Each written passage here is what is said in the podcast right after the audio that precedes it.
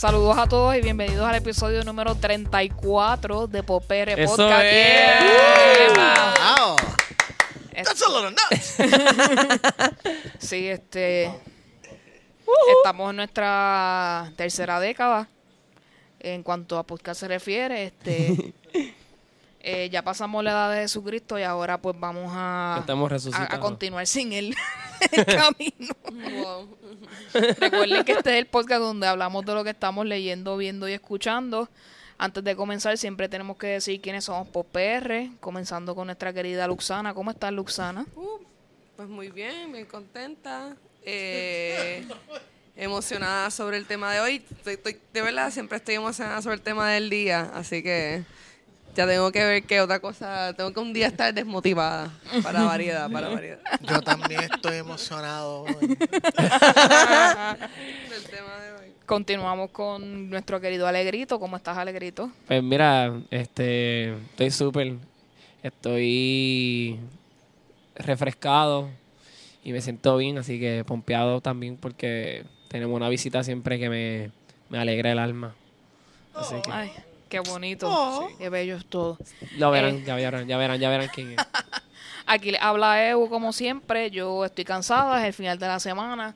Eh, ha sido una semana larga. Ustedes saben que ya estoy en fin de mes y pues esas cosas me afectan a mí directamente. Eh, como pudieron escuchar de nuestros compañeros, tenemos invitados en el episodio de hoy. Nos acompaña nuevamente nuestro querido George Rivera Rubio. ¿Cómo estás, George? Buenas Uh. noches a todos. Uh, tenemos un súper invitado. aparte.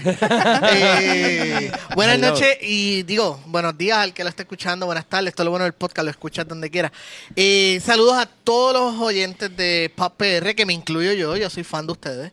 So, por eso fue que le lloré y todo eso, estuve ahí llorándole, por favor, por favor, déjame volver. Y me, me dejaron. So, gracias a un millón por dejarme volver otra vez. Claro, gracias a ti Claro por que sí. oírnos. Este, vamos a empezar eh, sometiendo a George Alvin Buzo, este, para salirle esto rapidito. Este, a los muchachos de Cultura Secuencial, el podcast nos retaron y pronto van a ver nuestro video de qué fue lo que sucedió en nuestro reto. Así que No vamos fue- a incluir a George. No fue miserable, de hecho. Vamos a incluir a George en este reto. Pero Entonces, te- creo que hay que explicar, ¿verdad? Lo que es Bean Busto para Ajá. los que no. Este, los dulces famosos conocidos como Jelly Bellies eh, son estas habichuelitas, o sea, en forma de habichuelita que tienen muchos sabores de distintas clases. Esto es un juego relacionado a ese tipo. Eso pasó en vivo. Hubo una caída espectacular aquí. Donde se regalan Jelly Bellies por todos lados. Debe haber algo. Bueno, solamente, probablemente todos sepan ahora a mesa. A mesa y piso. Este sabe a mesa, este sabe a piso. A mesa con Vamos polvo, a continuar y Continúa y- y lo- explicando, y vamos- en lo que recogemos Bueno, básicamente eh, este funciona que hay como un little wheel of fortune que uno le da ahí el spin the bottle de los sabores esto y te va a decir el que te toca. Y cada uno pues tú lo coges, te lo metes en la boca, no sabes si va a ser el sabor bueno o el sabor malo. Hay uno que es pera o moco, por ejemplo. Ay, fo.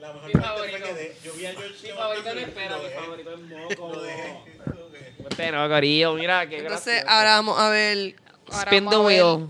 The está. Le tocó. Huevo. Le tocó a Butter Popcorn o Rotten Egg. Eh, ¡Huevo! hay- tienes que buscar el que es de este color. Tienes que buscar el que es de este color.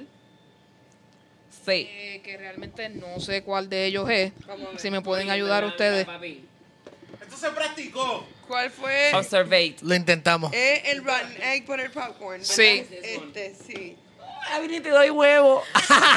Ana te acaba de escoger eh, Sí, la, la- delicia o la tortura. Este. Yo no creo que ni que sea delicia, porque hasta el de Yo no popcorn suena acepté, peor. estos no fueron los términos bajo los cuales yo acepté venir.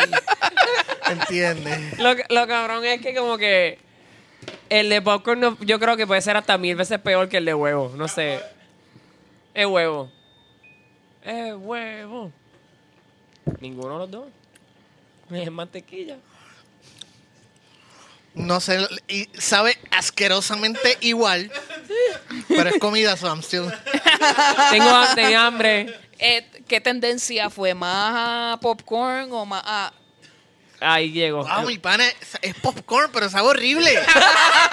este es el popcorn de, de cuando tú llegas por la noche bien tarde y, y en la última tanda que lo- los empleados están aborrecidos. Y te sirven el popcorn que lleva ahí horas. Tira más, tira más, por No. favor.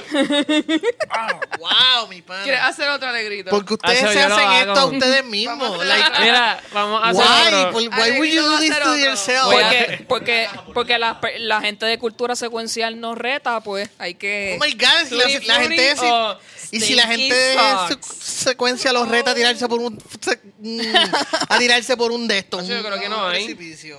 Vamos Ah, a... diablo, Hablando claro, no hay ninguno. ¿Cómo es? ¿Cuál es? Es como multicolor. Todos estos parecen mocos. Pues pick one al azar. ¿Qué será? Hacho, no sé, es como esos caramel corn moldy cheese. Y si me toca queso voy a vomitar. No te escucha, Emma, no te escucha. What the Perdón, fuck? no fue mi culpa. el que escogió. Yo creo que era Rotten Egg, ahora no estoy seguro. Espérate, que eso no fue. Esto no es correcto. Si no estás seguro, era Rotten Egg. Ah, rotten egg or butter popcorn. Me tocó barf. No es justo, ese le tocó el otro. Oh, mi pana. La vida Otro. es muy corta para estar sometiéndose a esta mierda. Vamos a seguir. No, no, no. El mismo que me tocó al principio. Ok. Ah, Mira, peach o barf. Picho Bar, perfecto. No, booger. Ustedes hablen en lo que yo voy a comprarme algo. Sigan hablando en lo que yo vengo ahora. Ok. Creo que era moco. Uy, fo, le tocó moco. Es un moco como. es un moco raro. Porque no es de catarro. Onyx, uno más. Aquí el Yo no le digo a Eu porque Eu y yo no somos chumps, así que no vamos a coger de. Está bien. Tutti frutti. Tutti frutti o Un moco. media pestosa. Es que no la hay porque ya yo lo busqué. Hay gente que está aquí también. Mira, él le encontró. Ay, vete pal. Media. Tutti frutti que también sabe carajo. Tutti frutti que estaba en media también. Prefiero que la media pestosa. Pues fíjate, parece que no están tan malos porque el rate ha sido como que uno No, más. pero él, yo le dije que si él- a George que si no estaba seguro era Rotten Egg. Así que me- creemos que es Rotten Egg. El de ahorita sí era barf. Me estoy tomando un refresco que no me gusta mucho. para pero- mejorar el, sí, el- sí, el aftertaste. es preferible. There you go. Pues Bueno. ya, ya que pasamos la, etapa de los retos, gracias Cultura Secuencial por. Yo no dije el nombre en para no darles pauta. si las marcas quieren pautas, que paguen. este- There you go. Muy bien. Este, Great value. Traímos a, a George en, la, en el episodio de hoy porque el tema que vamos a tomar es, está muy de moda, eh, está con nosotros en todas nuestras vidas, todos los días, y es el Political Correctness, PC. Ja, ja, ja, ja. ¿Qué Pam, demonios pam, pam. es eso? Según la definición de Google, Yo esperaba como que te iba a tirar. Según la, Real Academia Española, No. la RAE. Right. eh, Es right true. sonidista, por favor, Sí, el ya. teléfono. Es right true. Bájale el volumen a tu porno, por favor. Era como del 80. Jennifer López. Eh, same. Ok, lo voy a leer en inglés porque mi Google está en inglés y después podemos como tra- lo otro podemos traducir. The avoidance often considered as taken to extremes of, of forms of expression or action that are perceived to exclude, marginalize, or insult groups of people who are socially disadvantaged or discriminated against.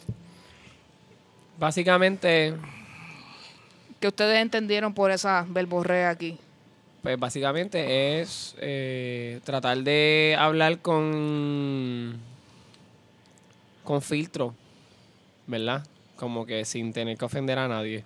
Bueno, realmente aquí es hablar de la de la sí, de la manera en que no ofendas a tiene que ser a personas que sean socialmente desventajadas o que se les discrimina en todo En momento. todo momento. No Sí, puedes sí. ni excluirlo, ni marginalizarlo, ni insultarlo. Por eso, pero es como un filtro. ¿Puedes hablar? Puedes hablarlo, pero no tienes que tener cuidado cómo decirlo y presentarlo. Siento que eso, la palabra cuidado. Eh, para mí, o sea, aparte de esta definición, era eh, Ah, como que tener un porcentaje de hipocresía cuan- eh, o sea, en nuestro diario vivir para evitar tener roces con las personas todos los días. Para mí eso es lo que significa eso. Que ustedes, ¿Cuál es su visión sobre politically correctness? Bueno, a mí me, me, este, ¿cómo digo? Es que yo tengo, yo, es, es que yo estoy aquí con, con los mixed feelings. Eh, porque, ¿verdad? En realidad, political correctness viene eh, originalmente eh, de que, ¿verdad? Existimos en una sociedad llena de, de prejuicios donde las personas que están en poder abusan de los que están debajo y a su misma vez este, hay grupos que son discriminated against y humillados. Eh, los homosexuales, a veces los pobres, a veces las mujeres, etcétera. Y pues sí, sí, en realidad sí, el, de donde viene el political, political correctness es de un sitio de proteger a unos grupos que de verdad que a los otros se les estaba yendo la mano en los prejuicios. Pero también, como dijo el, el, el Google Search o el Google Definition, como fuera, que sometimes taken to the extremes, ahora hay, ¿verdad? Hay un revolú, pero ¿verdad? en realidad ya todos los movimientos eh, hacia la izquierda y hacia la derecha, todo, todo es como una cosa bien extrema y bien complicada y con un montón de gente en guerra a la muerte. Pero eh, en definición, yo entiendo por qué las personas, eh, ¿sabes? Porque para algunas personas es tan importante el political correctness y lo que están tratando de lograr. Sencillamente pienso, ¿verdad? Que la cosa está bien fuera de control y hay que bajarle. George, es tu momento. Sí. Tan, tan, tan. Mete No la, mano. no la cagues, George. No la cagues, George. No la cagues. Eh, mira, es una de tantas cosas que se ha desvirtuado con los tiempos eh, y se ha empezado a utilizar como un arma a favor y en contra. Eh, hay personas, como dice Luxana, que lamentablemente utilizaban sus ventajas, sus privilegios para atacar a los que estaban abajo o porque no entendían y el concepto de correctamente, políticamente correcto, por- digo un disparate, políticamente correcto, este ayuda, se fue una guía para dejarle saber, mira, no digas esta palabra, tú sabes, esta palabra es ofensiva, estas expresiones son un ataque, son ofensivas, duelen. So, al- lo que comenzó como una especie de guía fue, se fue desvirtuando hasta convertirse en una especie de mandamiento.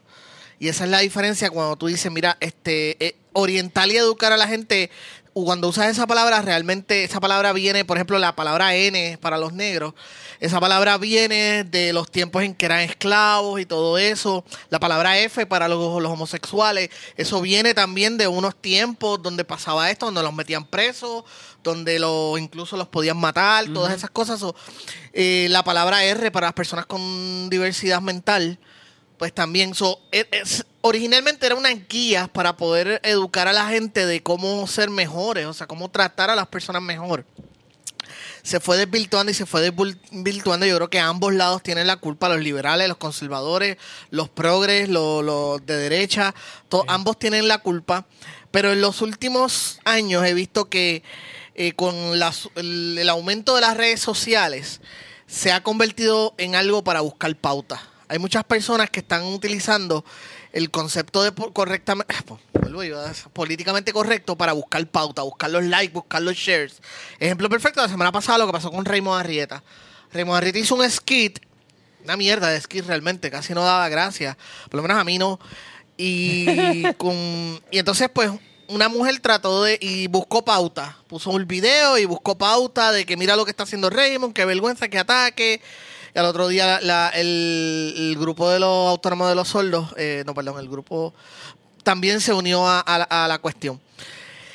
Realmente fue algo pres- o sea, fue ofensivo. Podrías decir que, que, el- que, que por eso específicamente eh, alguien fue preso, alguien perdió su trabajo, eh, alguien no le permitieron casarse, alguien lo discriminaron, ese tipo de cosas, ¿entiendes?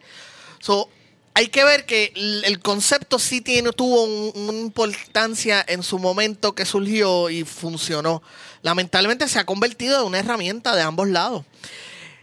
Ahora mismo quien está bajo ataque son los mismos progresistas de la misma, la misma liberales porque hay personas que quieren demostrar que son más liberales y más progresistas que todos.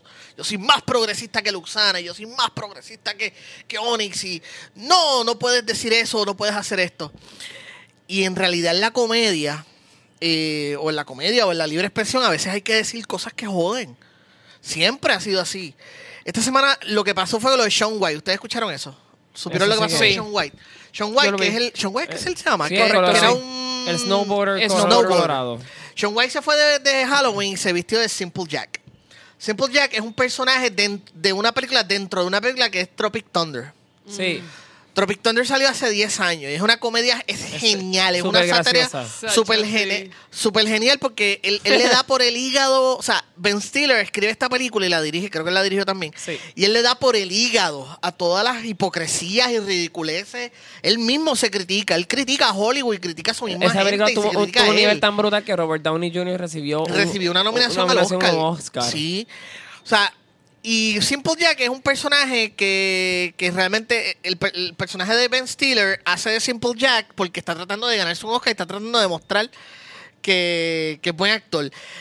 La crítica es precisamente de cómo algunos actores utilizan a las, las condiciones mentales o condiciones físicas para ganarse actor y que la gente le diga, te estoy hablando desde el nivel de Daniel Day-Lewis, que es considerado el mejor actor, el único actor con tres, tres victorias al Oscar, una de ellas por interpretar a una persona con diversidad funcional. So, esa hipocresía él la tira al medio de que esto es lo que hacen los actores, igual Robert Downey Jr. Para tú poder enviar un mensaje, a veces tienes que pullar. A veces tienes que hacerlo, tienes que tirar la puya, tienes que, tienes que cross the line, push the envelope. ¿Entiendes? Para tirar tu mensaje. Hoy en día Tropic Thunder no se podría hacer, se, hubiera per- se perdía. O sea, ¿cuántas cosas estamos perdiendo? Por- Exactamente como lo mismo que dijo este. Dios mío. Steve Carell era de The Office. De The Office. yes. que eh, no se puede hacer The Office en esta época porque tanta changuería no, no lo hace posible. En cuanto al tema de los sordos, eh, el issue es, este, el sonidista ahí ha, ha ten- ha- o sea, ha tenido conexiones con ese tipo, con ese mundo y esa demografía, con la con esa comunidad. El issue en ese caso en particular es que están haciendo mofa de una persona que los representa como comunidad, porque él entiendo que daba clases o da clases de señas, es la persona más reconocida en cuanto a lo que tiene que ver con el grupo de sordos y ayudarlos a entender los mensajes del gobernador, por ejemplo.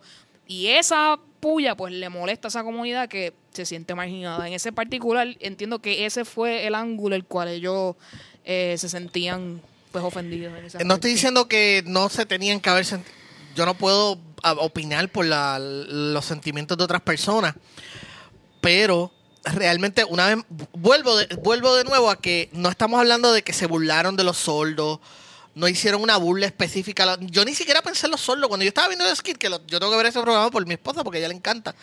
Eh, ¿Qué vamos a hacer? There you go. Si yo tengo que, que, que sí. ¡Ah! ¡No, amita!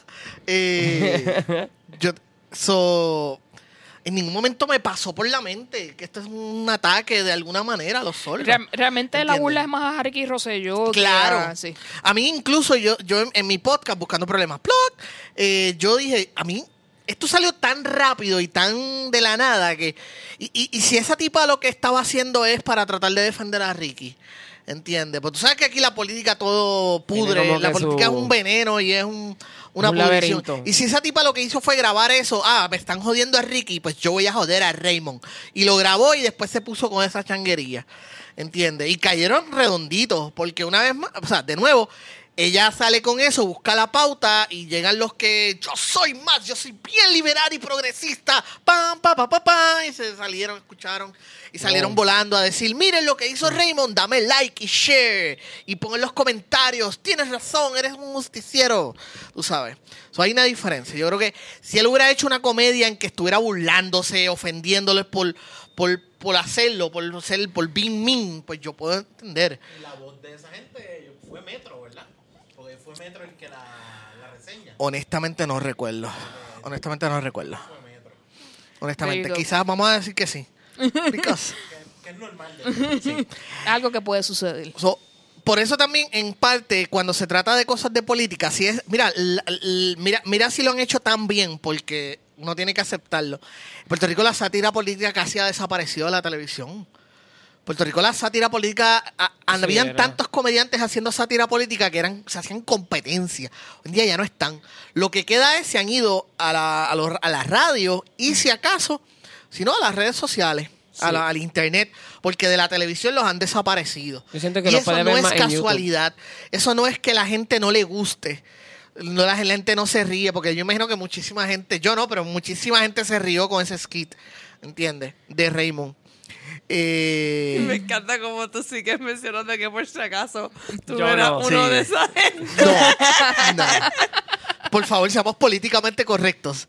Bueno, yo voy a ser tan políticamente correcto decir que yo No ni, ni he generalicemos. visto, ¿Cómo ni he visto. No lo has visto. Anyway, lo- a lo que voy es que uno, o sea, la sátira política, fíjate que ellos no, eh, no, no protestan por la burla que estaban haciendo de Ricky, protestan por un detalle que en realidad, o sea, ¿qué? ¿Qué él hizo? ¿Qué él dijo? ¿Entiende? Porque, y yo entiendo el punto que tú traíste, Jehu, pero aquí yo tengo que invocar, invocar a, mi, a uno de mis mentores eh, espirituales, Ricky Gervais. Fue que Ricky Gervais que lo dijo. Alguien dijo de que el hecho de que tú estás ofendido no te da ninguna autoridad sobre mí, sobre lo que yo estoy diciendo o lo que yo estoy haciendo. Sí, para mí, yo- eh, yo no a mí me gusta eso desconocía que tú acabas de situación. comentar. Yo desconocía esa situación que, que te acabas de explicar, lo de Raymond y whatever. Este, pero para mí es como que el, el political correctness tiene un contexto. Y el contexto es, si a mí una persona me está diciendo, yo este, voy a hablar de justicia y, y- está dando, qué sé yo, un, un speech y dice algo políticamente incorrecto es super y súper insultante, pues yo entiendo, ah, a esa persona se le debe reclamar porque esa persona está tratando de representar algo, ¿verdad? O qué sé yo, un político. Un político tú le puedes reclamar que se, eh, no, no debes de hacer eso, estás siendo racista, estás marginalizando, etcétera. ¿Por qué tú le vas a reclamar a un comediante? o sea, mira, es El lo mismo que yo digo solo. siempre. Es lo mismo, el- lo mismo que yo digo siempre. ¿Cuál es la expectativa, gente? ¿Cuál es la expectativa? O Ese- sea, tú pagaste a- o, o prendiste el televisor, tú tenías la expectativa de reír o de ser estremecido por la justicia que se plantea. Ese ha sido el, el norte con el que yo he, he estado las últimas semanas. Mm, Ni los hay algunos que lo hacen, que les sale del corazón, comendables, los, los, los felicito, pero ningún artista, o sea, ningún cantante, escritor, comediante, actor, tiene la obligación de ser tu estándar de moral. Ninguno. Sí, lo hemos dicho aquí millones de o veces. sea, tú no, ¿por qué tú le estás pidiendo a, a un artista o a alguien que, que tenga que representar tus valores o tu forma de pensar? No, y todos somos es diferentes al final del día y no todos pensamos igual. Aquí en esta mesa ninguno probablemente tenemos la misma fijación moral. Aparte que hay 20 mil, huele mil, o sea, tira, si yo tiro una piedra ahora mismo, yo sé que lo voy a meter un comediante. Bueno, aquí adentro no, porque obviamente.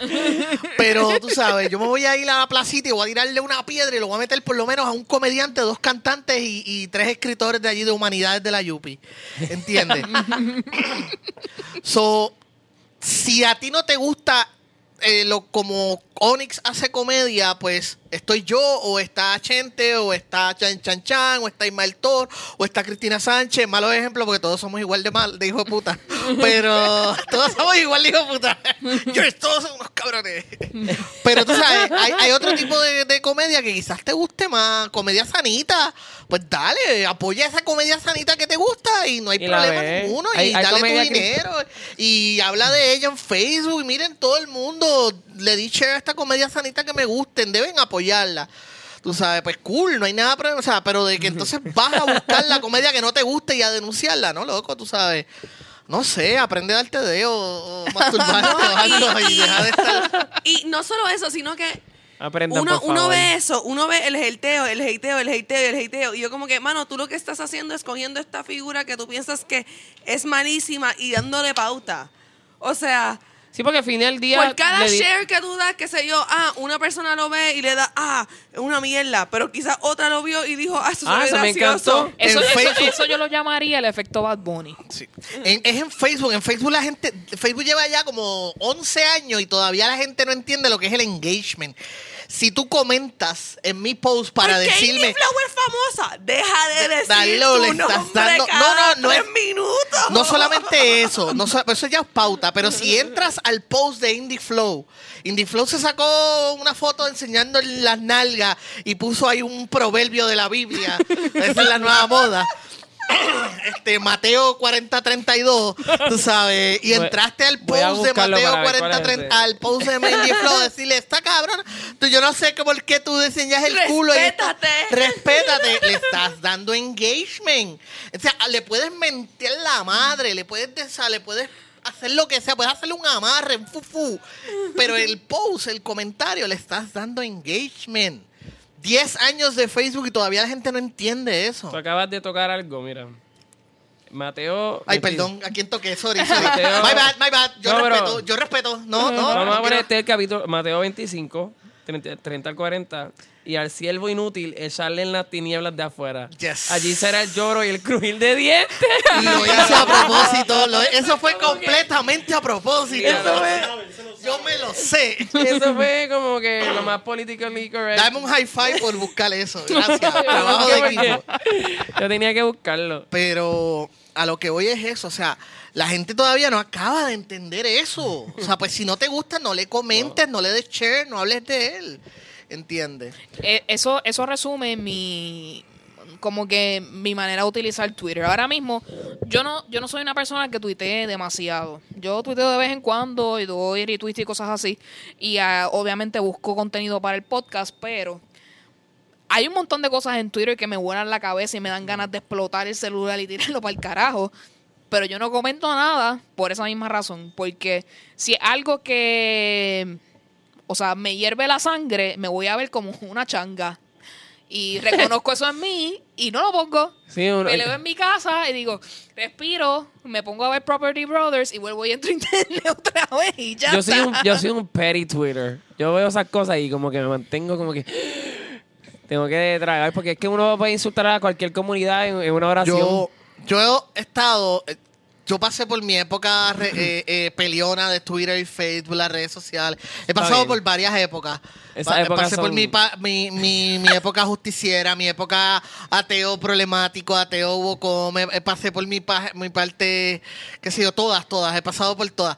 Y ahora estoy como que en la, en la tercera edad de que se joda, ¿entiendes? De que busco el internet para buscar cosas que me hagan reír. Claro. ¿Entiendes? Comentar sobre series y películas. Como que, let's make internet great again. Buscar memes que me hacen reír. Make o sea, internet e- eso, great estoy, again. eso estoy volviendo a hacer. Ya no me estoy, per- no estoy, estoy como, no es que no lo haga, pero estoy tratando de evitarlo. Y como que el internet es para hacernos reír.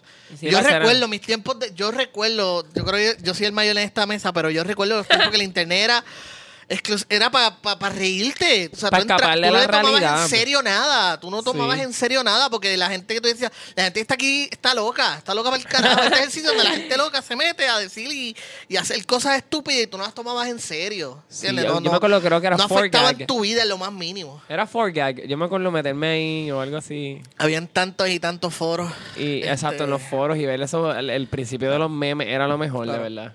Es que también nosotros crecimos en una generación donde no Hablar al micrófono. Nosotros crecimos una- Gracias, George.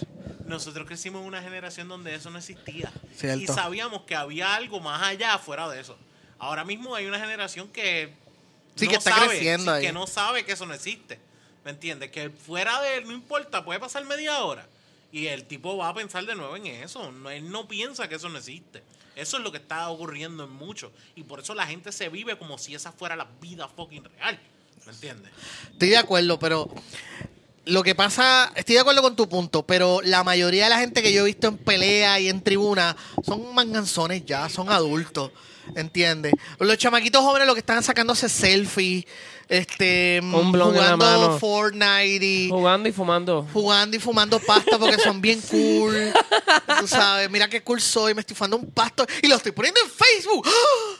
Eh, ese tipo de cosas. Pero la gente que está peleando, como la doña esa que le peleó a Raymond y puso el video, eso era una doña que yo, o sea, usted no da vergüenza, señora. Eh, mi, pregunta, ¿cuándo es crossing the line? ¿Cuándo cruzamos la línea que esto es co- completamente deplorable?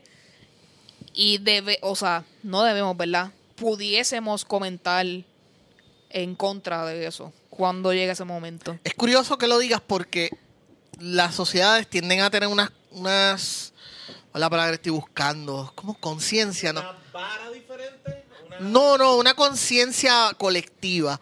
Sí. En el 2008 todavía era, 2014, 15 todavía era aceptable hacer ciertos tipos de chistes como medio pedofilia, violación.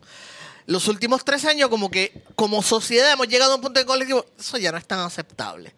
¿Entiendes? Aunque yo sé que lo estamos, no sé, sé que no estoy eh, con la palabra exaltando, pero como sociedad hemos llegado a ese punto que yo creo que ya no es tan, no es tan gracioso y no es tan aceptable. So, como yo creo que es algo que ocurre de, de alguna manera orgánica. El problema es cuando tratan de empujar a la mala algo que no se siente orgánico. ¿Entiendes? y no sé si. No, no, No, me, lo- me sé si reí porque el orgánico. No me pareció Sí, sí. un buen análisis. Porque Sí. eso sí, eso pasó como que por sí solo, como que poco a poco la gente como que mm, lo que lo que estaba pasando en el tema, en el mundo Sí. real, paralelo a los chistes, como que el chiste ya Yes. no es tan funny Ya porque no lo es que está pasando Cuando en el dijiste mundo empujar real. algo orgánico, Sí. pensé mal, por eso me Sí, reí. ah, ok, sí, sí. Después lo pensé y yo dije, diablo. Tú sabes, yo, wow. Ey, empujar algo que no es orgánico. After night. Ahora. Cinema. Cinema. ¡Ya! te- Eh, somos de esa época. Te extrañaré siempre. te extraño. Yo te extrañaré. Eh, ahora, lo que frustra muchas veces es lo que estaba diciendo de Steve Carell. Y, es, y The Office se acabó no hace ni 10 años. The No, Office no hace tanto. como en el 2011. Sí. Ahí es un poco más frustrante 2011, porque 2012. sientes como que ya está, como que estás empujando demasiado rápido. Estás empujando la conciencia colectiva demasiado rápido. Eh, también, por ejemplo, tú ves que alguien se ponga a criticar Friends, diga, ay, Friends era demasiado ofensivo. Y misógeno. Friends era del 94, ¿entiendes? Era otra mentalidad. So, ponerte a criticar cosas que eran viejas es como si, loco, ve- ponle, póngale el de Huckleberry Finn, ¿entiendes? Todas esas Ajá. literarias clásicas. Huckleberry Finn tiene El- la el- palabra N como que Todo el- chorreta, todo- cada, de cada página. Yo tengo el cla- Pero no original. pierde, su, no, no pierde su valor Literario. literario. ¿Entiendes? Tú lo lees con la conciencia de que es un Esa producto de su época. Error pésimo y terrible. Y es que ahora tú me quieras empujar una versión de Huckleberry Finn donde no hay sanita. nada. Que no estén. Estás haciendo un error terrible porque, porque estás ocultando algo que la realidad que- y la historia. sucedió. Sí. So, hay que tener mucho cuidado con eso. Y yo creo que ahí es donde hay que tener cuidado de que sí, sí las sociedades avanzan. Como lo que dije al principio, y hay cosas que tus palabras que no se pueden decir, no se deben decir, punto. Porque tienen una connotación y una razón y una historia detrás. Tú sabes. Pero que hagas un skit de Ricardo Rosselló y el tipo que está haciendo las interpretaciones está haciendo cosas graciosas porque Ricardo Rosselló está hablando mierda y él no encuentra cómo traducir la mierda que este tipo está hablando. No, no, mi pana. Estás empujando. Ya estás empujando para el otro lado, ¿entiendes? Sí, este, esto me recuerda a un pensamiento que estaba teniendo hoy mismo. Yo estaba leyendo de Bolsonaro, es que se llama, ¿verdad? El, el de Brasil ahora, ¿verdad? Básicamente que él odia a los negros y a las mujeres. Me estás adelantando Y- el tema de, y- de ahorita, pero... dale. Ok, pues voy a decir básicamente el pensamiento para lo mejor como que no, no cambiar el tema mucho ni que se... Pero básicamente yo me estaba sintiendo y estaba como que pensando eso y es como que, wow, o sea, eh, Brasil, eh, él odia a, los, o sea, odia a los negros y a las mujeres, ahora es Make Brazil White Again, o, o sea, ¿cuál es el viaje? O sea, como que mm, la mitad del mundo somos las mujeres y se siguen eligiendo gente que odian a las mujeres.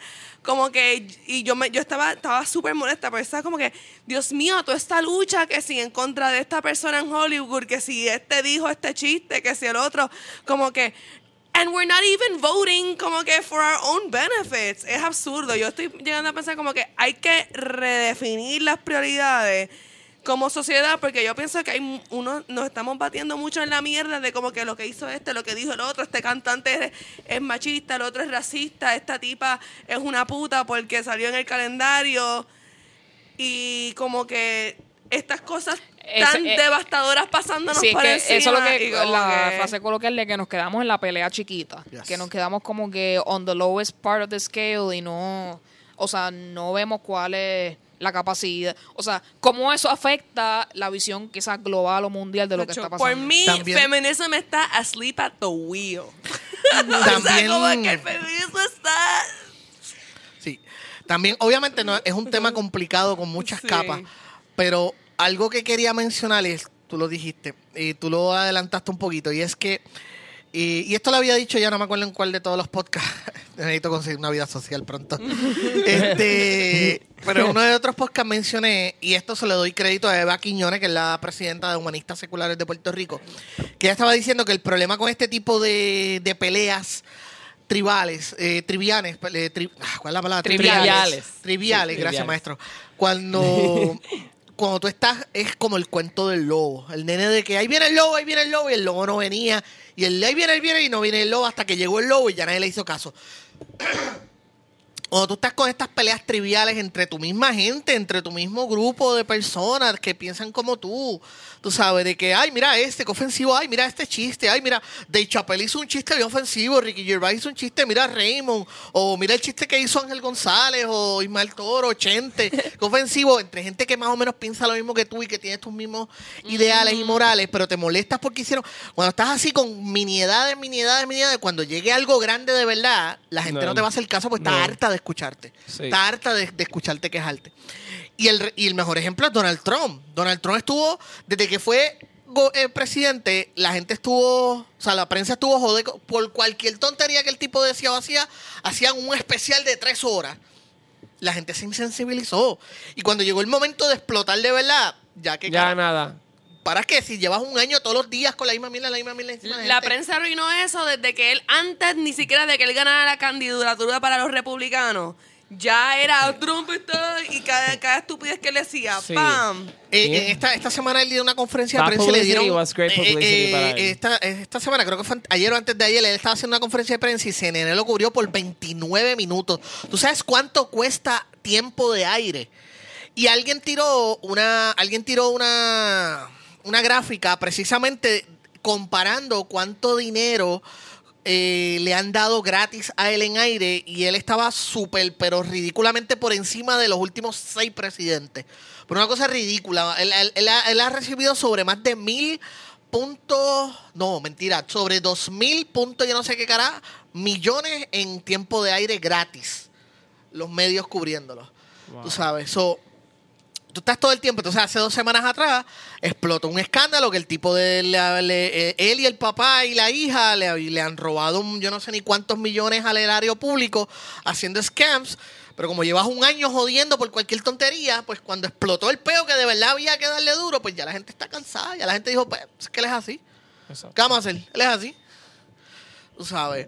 He's Entonces, covering up a murder. Normal. Sí, y él le sigue, y, y- y es un tipo que independientemente será un morón y lo que y será lo que sea, pero él sabe, eso es algo que él sí sabe hacer. Él sabe cómo llamar la atención, sabe y- cómo buscar sí. pauta. Él está ¿Entiendes? playing, él lleva playing los medios desde el primer Yes. día. Pero, da pena. Desde antes de ser presidente. es- exacto, es que desde que él salió a la palestra pública desde el día primero, él ha sabido manejar todo y The Apprentice fue la fue La lo, exacto lo que no lo que le explotó de que todo el- toda la persona en el mundo mundial eh, como dice en, en un libro español en el mundo mundial sabe quién es. Claro. Y de ahí para adelante todo el tiempo. Y él dijo 20 mil veces, y esto en televisión, en más de una entrevista, que él no se iba a tirar para presidente. Y él lo dijo un montón de veces en televisión para que ustedes vean que cuando la tortilla se, se viró y dijo, ahora es que es mi momento, no importaba cuál, todas las mierdas Para que mí, hizo en el ha pasado. sido, ahora- para mí Entonces- siempre ha sido como un plot twist que También- él sea presidente. También entonces para atar todo lo que he estado diciendo sobre la- lo que es correcto, políticamente correcto, Donald Trump y todo esto y lo que tú dijiste de, de por qué la gente vota en contra de sus intereses, y es porque la izquierda, los progresistas, los liberales se han negado a conversar sobre ciertos temas con adultez. Si entiendo que suena, suena, por ejemplo, eh, suena antipático que te digan, ah, los ilegales están robando el trabajo, los ilegales, hay que hacer algo con los ilegales o las migraciones. La, la, la contestación en los últimos seis años siempre ah, es que tú eres un racista. Tú eres un racista, tú eres un xenofóbico. Y ese había sido el choque. Entonces había un choque de entre que había un sector que se está quejando de algo que los estaba afectando mínimo grande, pero entonces el otro lado, en vez de escucharlo rápido, ah, es que tú eres un racista. No quiero escuchar tu, tu versión, todo eso es racismo y xenofobia. Pero no escuchábamos. No escuchábamos, no escuchábamos. Y entonces, o sea, no escuchaba el decir por qué piensas eso, por qué piensas que vienen a hacerte daño, cuál es tu miedo, qué está pasando, algo te ha sucedido, vamos a discutirlo, vamos a conversar sobre el tema, ¿entiendes? Ah, pero todo es políticamente incorrecto, racista, bla, bla, bla, bla. El resultado es que llega Donald Trump, llega Bolsonaro, llega Duarte y dice, yo te estoy escuchando. Yo escucho y no te preocupes, yo los voy a, los voy a, voy a ir allí, voy a mandar 15 mil tropas allí eh, y cuando gane las elecciones los voy a votar a todos, ¿entiendes? Porque es la única persona que los escuchó y dijo, yo voy a hacer lo que tú quieres, ¿entiendes? Porque el otro lado no quería escuchar, el otro lado se puso en una muralla, eh, perdonando el pun, pero puso una muralla y no quiso y, y dijo, no, es que tú estás haciendo, no hay ningún problema con los inmigrantes, es que tú eres un racista.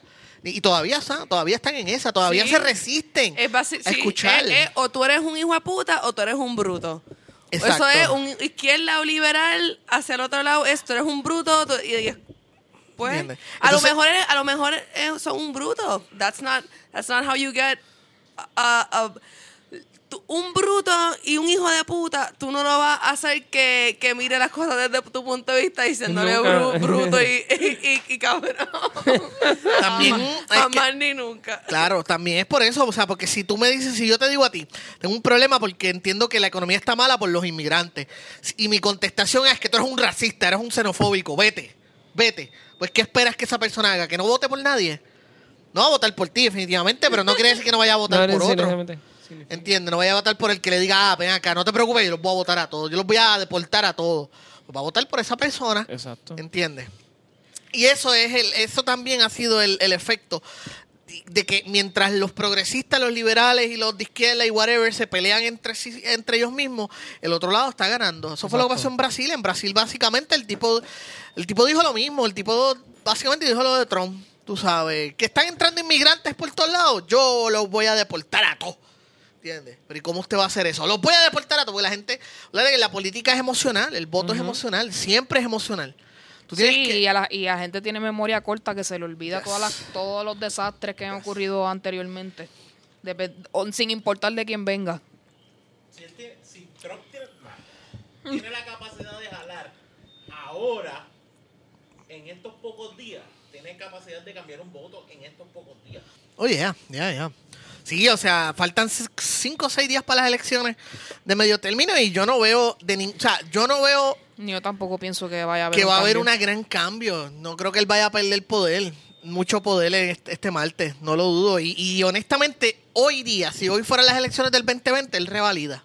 Ahora mismo, en estos momentos. Sí. Él lo mismo. Porque lo que yo veo es que la gente, eh, porque hay mucha gente que como que, ah, que si el, el greatest disapproval rating, qué sé yo, básicamente los que no votaron por él lo odian o no les importa, los que lo odiaban al principio lo odian diez mil veces más y los que o, los que lo querían al principio lo quieren diez mil veces más. O sea, nadie cambió de bando, todo el mundo se le intensifico lo que Aparte de estaban que- sintiendo desde el principio. Exacto. Aparte que sigue sucediendo lo mismo. vuelve- o sea, ayer o antes de ayer le dieron 29 o- minutos diciendo disparates y diciendo disparates y diciendo disparates. O sea, que después estuviste tres horas diciendo esto fue... eh, eh, tratando de, de arreglarlo, tratando de decir lo que él, lo que él dijo era falso. No importa. No importa. No Yo importa. personalmente no lo ya, veo. ya lo tuviste 29 minutos ahí hablando O, mierda. o sea que la solución sería, por ejemplo, que ningún canal que esté pues en desacuerdo lo pusiera y solamente él saliera en Fox News todo el tiempo. Exacto. no necesariamente que lo bloqueen por completo, pero, o sea, no le estés Que le- dando que le pauta den- Pero no todo el tienen que darle 10 veces, de- 10 veces eh, el airtime que le dieron a todos los otros presidentes. Exacto. Claro. Pues- ¿Dónde está, la, ¿Dónde está la oposición? Si le diste 29 minutos a Trump, ¿por qué no le has dado 29 minutos a algún demócrata? Nada, ¿dónde está la oposición? Ahora mismo a ustedes se le ocurre algún demócrata que tú digas va a ganar en el 2020. No, No creo. Ninguno, ninguno. ni siquiera me lo puedo pensar. Ni siquiera, han, ni siquiera han planteado un, Uno, un candidato. una opción. Nada. Yo Está, creo to- que ellos lo- está- está todo el mundo en sus casas. Sí. Quiero a Bernie, no quiero a Bernie. Quiero a Hillary, no quiero a Hillary. Mira, se están a punto de morir. Busquen a alguien nuevo. Sí, En realidad, en, en realidad no hay mucha, no es que no haya opciones. Yo creo que de los demócratas lo que están es tratando de play the long game. Y no tener final- una persona que esté en el, o sea, no, no, no tener una persona que esté en el target. Que está tan expuesta, que lleve tanto tiempo Porque así a que- Hillary, por ejemplo, o sea, y le funcionó. Con Hillary, por ejemplo, Hillary y ellos estuvieron como 10 años o 6 años antes de que ella se tirara para la... Estuvieron 6 años ahí Building este, eh, chipping away a ella, ¿entiendes? Desde mucho antes de ella anunciar, ya ellos sabían que iba a ser la candidata y estaban ahí metiéndole mierdas a la gente porque ya la tenían en el De target. hecho, todo el mundo como que se lo iba imaginando, como que en el cierto año ya mismo va a salir Hillary Clinton, ya mismo va a salir Hillary Clinton. Y cuando salió, pues no ganó. So, eso, por eso es que es el peligro, ¿entiendes? De que tampoco puede ser muy. No puede ser muy estricto porque te pones a pelear por minianidad mientras el otro lado está sigue ganando y sigue dominando y sigue dominando. O sea, nosotros, todos los que estamos aquí sentados, llevamos toda nuestra vida viviendo en gobiernos de derecha. Algunos Sí. en algún momento quizás más moderadas, pero toda la vida hemos vivido en gobiernos de derecha, toda la vida. Sí, Ninguno de nosotros ha vivido en gobiernos de izquierda. Eso es todo lo que nosotros conocemos. So, si se está, si el otro, si el, si el otro lado está sigue ganando, vamos a re- vamos a ver qué estamos haciendo mal.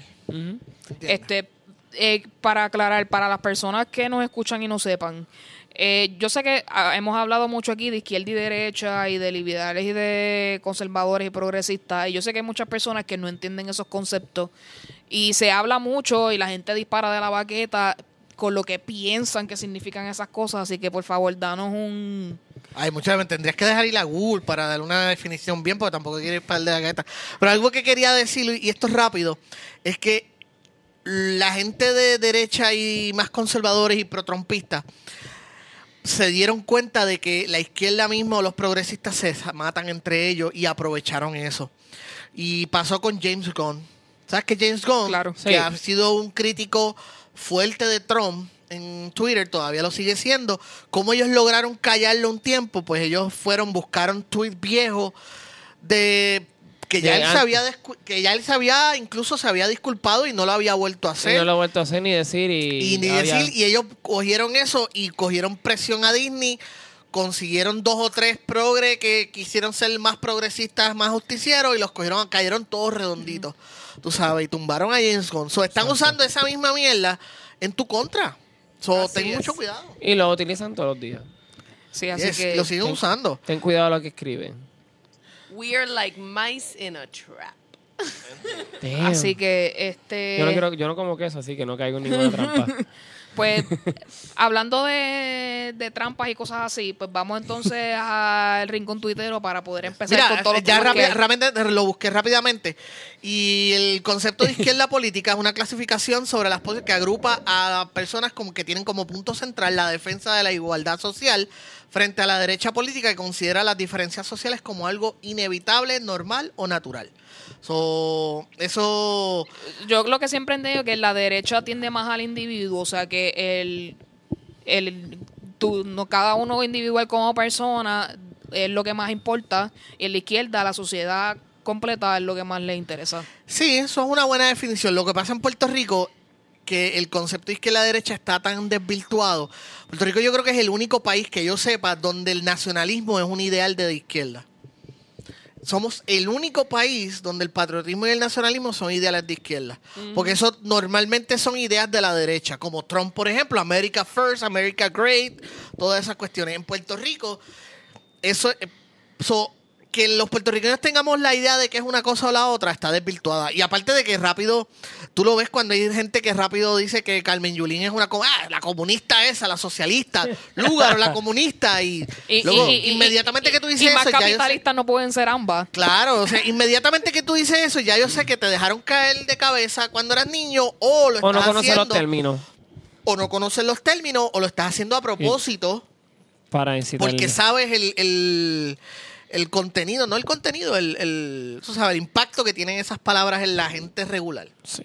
There you go. Así que eh, vamos a comenzar rápido. Ya ellos habían empezado a hablar sobre el tema de Brasil. Me, me sorprendió mucho que eh, mágicamente un día de la noche a la mañana todo el mundo estaba hablando de Brasil en Twitter. Cuando no- ah, realmente, y esto lo podemos decir con, o sea, ¿cómo lo puedo decir? Eh, con seguridad, a Puerto Rico no le importa Latinoamérica. Y eso está totalmente claro. Este, y de la noche a la mañana, que las elecciones de Brasil, todo el mundo esté comentando y hablando de ellas, es algo que me sorprendió de verdad. Entonces todo el mundo peleándose eso mismo de que eh, lo que estaba comentando Luxana, que cómo pueden elegir una persona que es un racista, un misógino, etcétera. Este, y a- la gente ha- hablando de que este, hemos, hemos estado viendo que Latinoamérica está haciendo un cambio a la- hacia la derecha, después de haber tenido gobiernos más cen- centro o de izquierda en tiempos recientes. Y obviamente eso es una evolución. A mí, Trump es el ejemplo clásico de que le está enseñando a todos esos países que hay que poner sus propios intereses primero al de el mundo de lo global. Así que eh, no me parece raro que ese cambio se haya dado en Brasil. Ah, y los tweets bien interesantes de que ahora a todo el mundo le importa el Amazonas. Todo el mundo diciendo, ay, a mí lo que me importa de esa elección es lo que él vaya a hacer con el Amazonas, porque eso es bien importante para el mundo, es, es el pulmón de, de América. Y yo como que, ahora todo el mundo, todo esto es relevante, como ahora esto está pegado, pues ahora todo el mundo tiene Bueno, si a mí me da eh, cáncer en los pulmones, voy a estar mucho más preocupada sobre mis pulmones que antes. Cuando la Amazona estaba ahí de lo más safe y happy, la gente estaba chilling. Ahora que está peligro, y, y yo soy una, porque eso no estaba en mi mente, pero entonces me sale esa noticia y es como que, wow, el mundo se está yendo por el carajo. El mundo entero tiene como un Porque el mundo entero está para la derecha. El colmo de males, ya mismo Alemania vuelve para la derecha también. Están así. Sí. Entonces, pues, esto creó una guerra que ese timeline por dos o tres días, todo el mundo peleándose, defendiendo cada bando, etcétera, lo que me pareció bien interesante y bien cómico ese, de Ese días. display de opiniones. Así que ya hablamos de lo que pues requiere Brasil. Ojalá pues las cosas vayan mejor. No lo creo, pero este siempre debemos desear el bien. Es bien a todos. Este, yéndonos un poco más light, este Yocho a pauta, mano. Este tipo, Y Sora.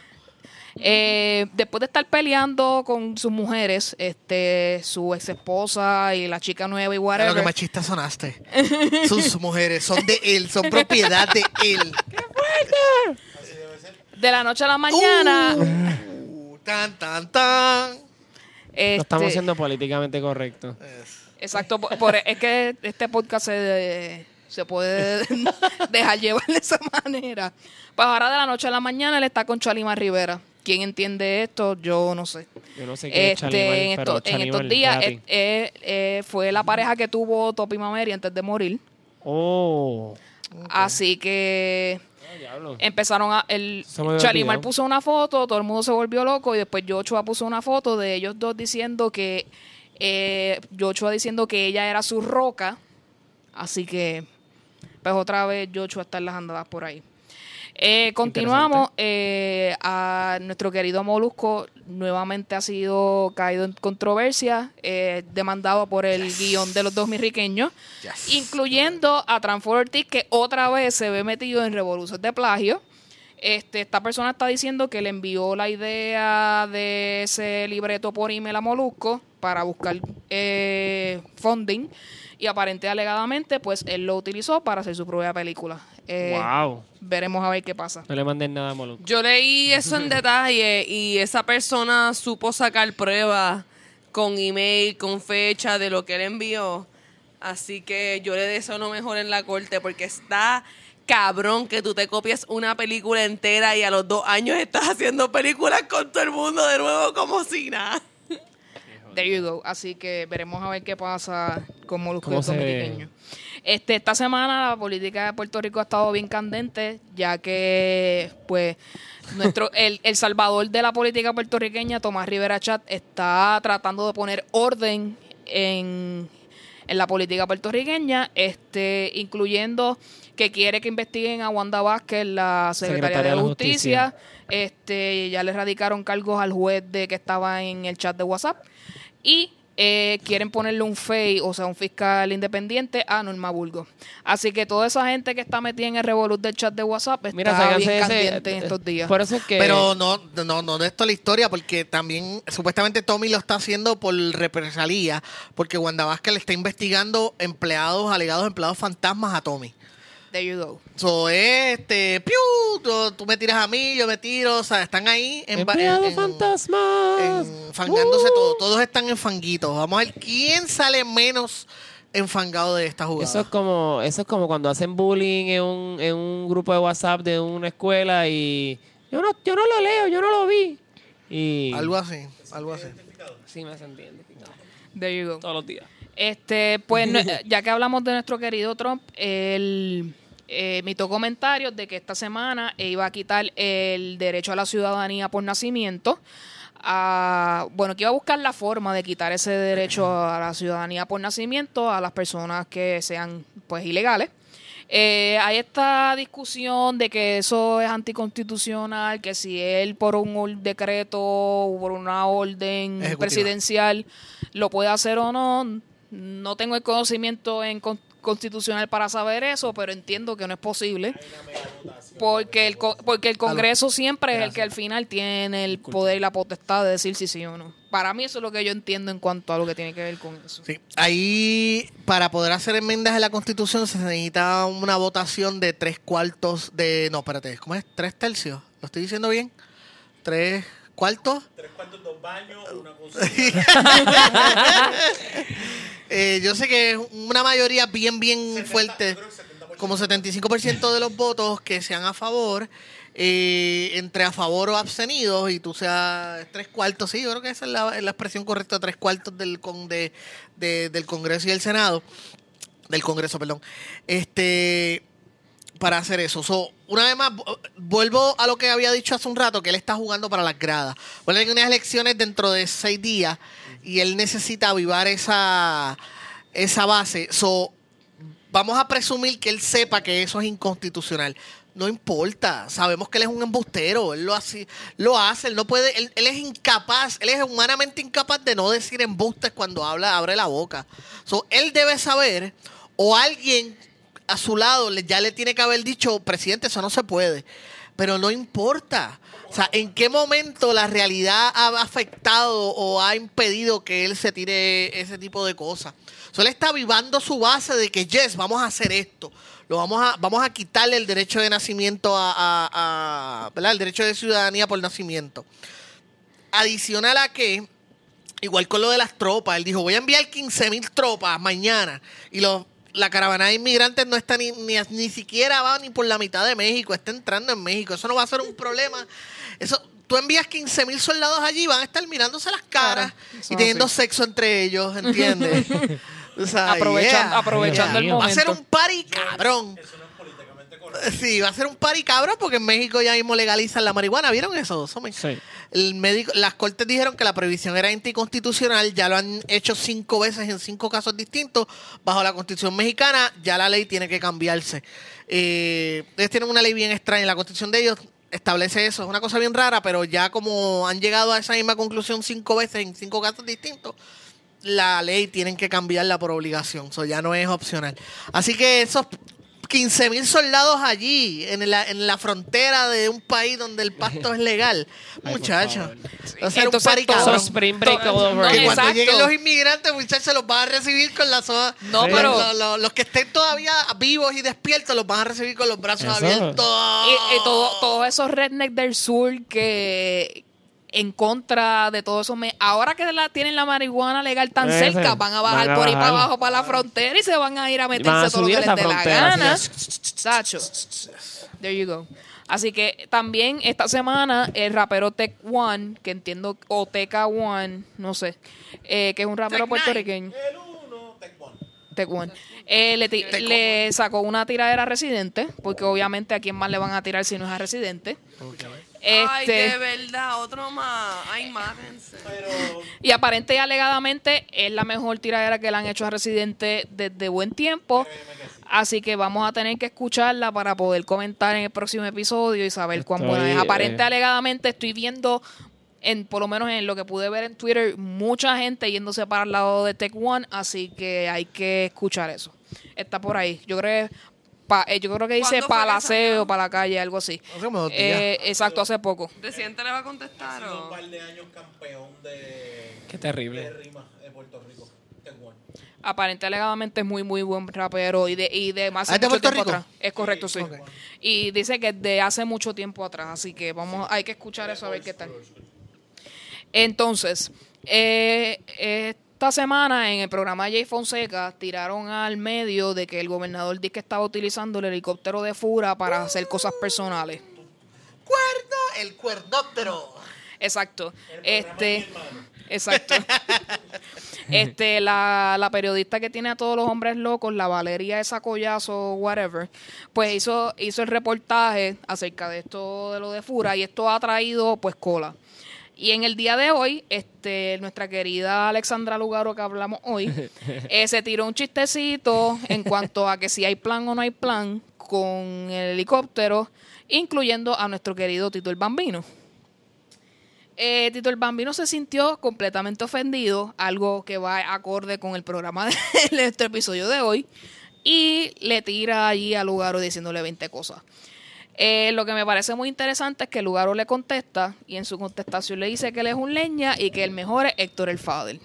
Y que Sneaker ya hizo un ad con. Ya el- Sneaker, sí. Ya hizo Porque siempre Sneaker, siempre el sneak, los sneakers, el- los gente de Sneaker, su pu- los- sus publicistas siempre están Dios bien mío, están adelante. súper adelante. Entonces, ¿cuál es el twist? Que Héctor el Fader contesta a la contestación de Lugaro. Pero será original, eso me parece bien photoshopeado. Estoy, estoy retando aquí en vivo que si eso es real o no.